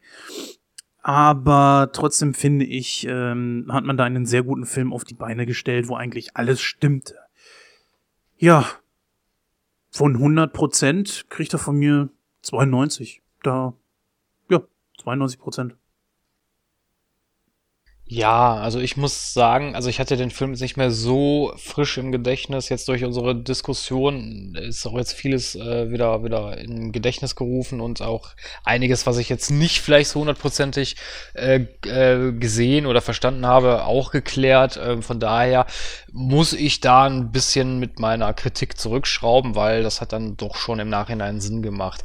Nichtsdestotrotz ähm, finde ich aber, dass die Comedy speziell bei Louis Und Konsorten, die ging mir ziemlich auf den Zeiger, weil das war mir zu Overacting. Ich fand es auch schade, dass wirklich rührselige Szenen durch so einen billigen Witz kaputt gemacht wurden. Das fand ich, das hat mir überhaupt nicht gefallen.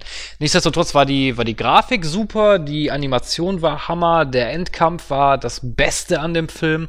Die Story an und für sich natürlich, wie Gordon das auch schon gesagt hat, die Story gibt nicht viel her im Grunde genommen, aber es war okay. Hier und da hätte ich mir vielleicht gewünscht, dass das vielleicht ein bisschen näher am Comic ist, aber es, also wenn man jetzt halt mit dem Yellow Jacket dann den, ähm, den Henry Pym noch mit eingebaut hätte, dass da halt ein Kampf stattfindet, das hätte ich, also wie das halt auch in dem ursprünglichen Drehbuch geplant war, das hätte ich auch gut gefunden, aber nichtsdestotrotz fand ich den Endkampf schon okay, auch wenn Cross als Gegenspieler ein bisschen blass war. Ähm, abschließend kann ich nur sagen, also so wie der Film teilweise zerrissen wurde, nein, also das auf gar keinen Fall. Also ich würde dem Film etwa 80% geben. Ja, also, ähm, Ant-Man ist mit Sicherheit in einigen Bereichen vielleicht einfacher gestrickt als andere Filme. Aber wir müssen uns jetzt mal überlegen, in welchem Genre bewegen wir uns hier. Wir befinden uns hier in einem Comic-Verfilmungsgenre, ja. Erwarten wir denn hier wirklich den englischen Patienten? Nein, das tun wir nicht. Sondern wir erwarten, dass wir gut unterhalten werden in einer Blockbuster-Atmosphäre. Und ganz ehrlich, das wurde ich. Ich wurde gut unterhalten. Da war die gehörige Portion Humor dabei, da war eine gehörige Portion Action dabei. Äh, auch wenn die Story vielleicht an einigen Punkten platt ist, machen die Charaktere an sich einfach Spaß.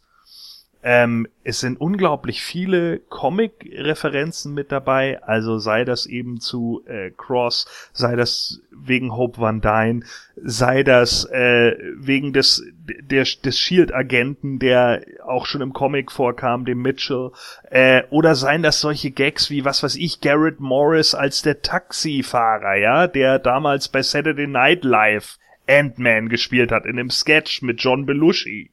So, das sind so Witze, die da eingebaut wurden, die sind einfach der Oberhammer.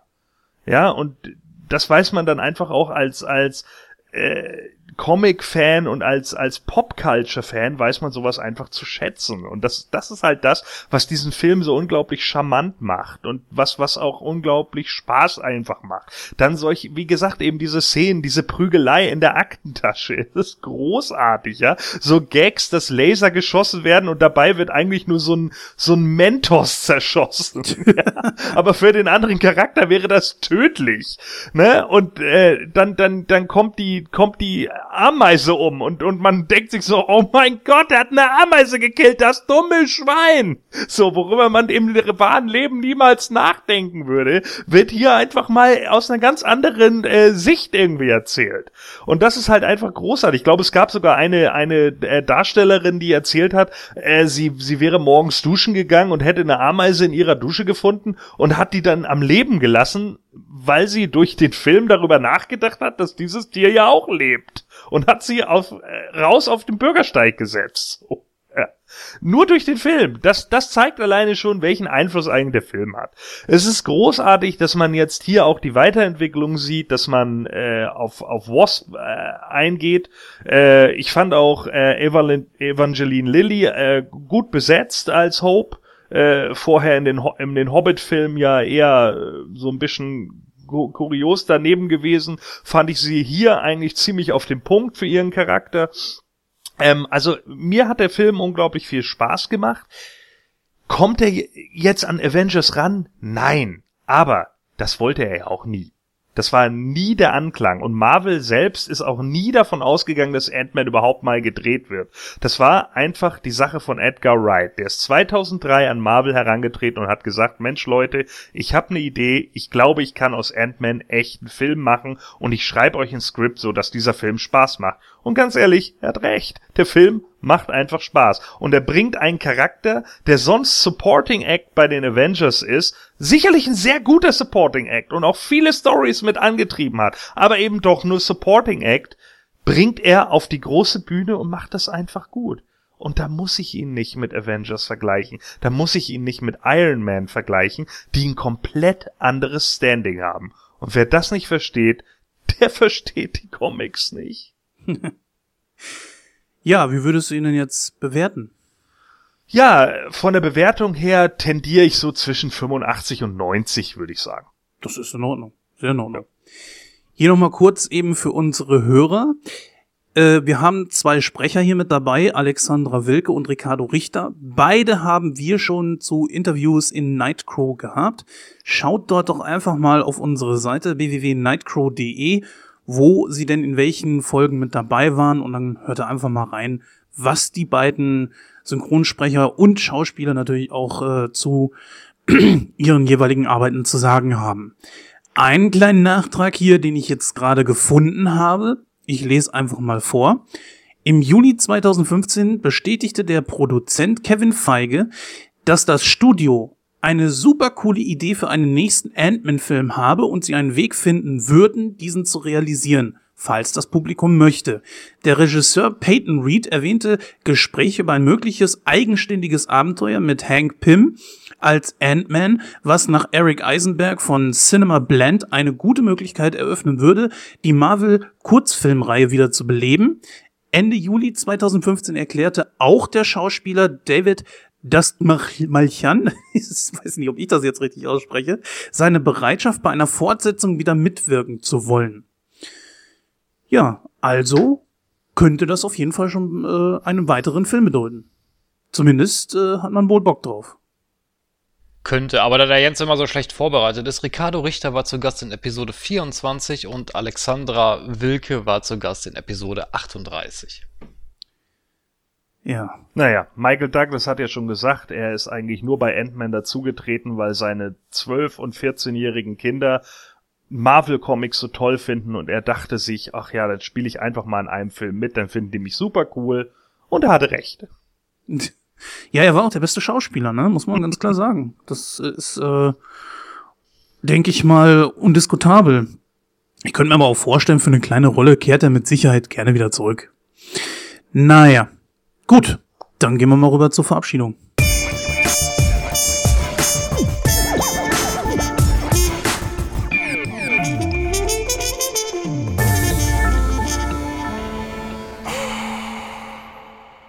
Ja, liebe Zuhörerinnen und Zuhörer, das war die 41. Ausgabe von Nightcrow, Fisch zurück aus der Sommerpause. Ähm, gerne könnt ihr uns natürlich wieder Feedback zukommen lassen. Ähm, ihr könnt also unter anderem uns eine Nachricht zukommen lassen. Das könnt ihr wie gewohnt unter info at nightcrow.de tun oder besucht uns einfach auf unseren Social Medias wie Facebook oder Twitter. Ja, an, gerne könnt ihr natürlich auch unseren Podcast in iTunes bewerten, nämlich äh, jede positive Bewertung hilft uns, unsere Position in iTunes weiter zu verbessern. Ja, das war unsere erste Ausgabe, wie gesagt, nach der Sommerpause. Wir haben alle, denke ich mal, ein bisschen Spaß auch heute gehabt bei der Diskussion über Ant-Man. Und ähm, ja, dann hören wir uns dann in Ausgabe 42 wieder und bis dahin verabschiede ich mich. Und ja, mir fällt jetzt kein blöder Spruch ein, deswegen sage ich einfach bis dann. Also ganz genau, das war wirklich eine richtig gute Sendung wieder heute. Die Sommerpause hat uns mit Sicherheit allen gut getan.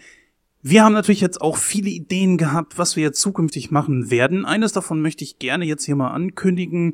Zurück in die Zukunft äh, feiert dieses Jahr ein doppeltes Jubiläum. Zum einen wird der erste Teil 30 Jahre alt und zum anderen ist natürlich der zweite Teil da ist ja ganz am Anfang die erste Zeit, in die Marty und Doc reisen, ist ja das Jahr 2015. Ganz genau genommen war es der 21. Oktober 2015. Das wird auch das Datum sein, in dem nicht nur viele Kinos ein Triple Special bringen werden, sondern auch wir äh, ein Special bringen werden über Zurück in die Zukunft. Wie das Ganze genau aussehen wird, wissen wir noch nicht hundertprozentig. Wir sind stark in der Vorbereitung. Was ich jetzt allerdings schon ankündigen kann, ist, dass wir ein richtig cooles Interview mit dabei haben werden mit dem äh, Sprecher von Biff, der Biff in allen drei Teilen gesprochen hat. Heutzutage kennt man ihn bestimmt in seiner Paraderolle als äh, Plankton aus äh, SpongeBob der Schwammkopf und äh, werden versuchen, noch weitere Interviews an Land zu ziehen, einige Specials, vielleicht noch ein Gewinnspiel etc. Wir sind also ganz groß in der Planung dabei. Auf jeden Fall versuchen wir zum 21.10. dann ein Special rauszuhauen. Vielleicht wird es auch eine Doppelfolge. Mal schauen, wer weiß. Ich an dieser Stelle sage dann genauso wie äh, Christoph dann einfach mal Tschüss. Wir hören uns, macht's gut. Bis dann. Und übrigens, wenn auch ihr mir sagen könnt, warum man eine Tagesdecke auch nachts benutzen kann, dann schreibt uns. Ciao. Schöner Marvel-Film mal wieder, den ich gestern im Kino gesehen habe. Ähm, ich habe jetzt ja auch noch gehört, äh, dass ein neuer Marvel-Film äh, kommt. Aber erst will ich natürlich noch die Frage an alle stellen: Wie heißt aus Thomas the Tank Engine die schnelle, immer genervte Lokomotive? Richtig, Gordon. das wollen wir erstmal festhalten. So. Und zweitens, Howard the Duck soll doch seinen eigenen Film äh, bei Marvel bekommen unter dem Titel Ant-Man.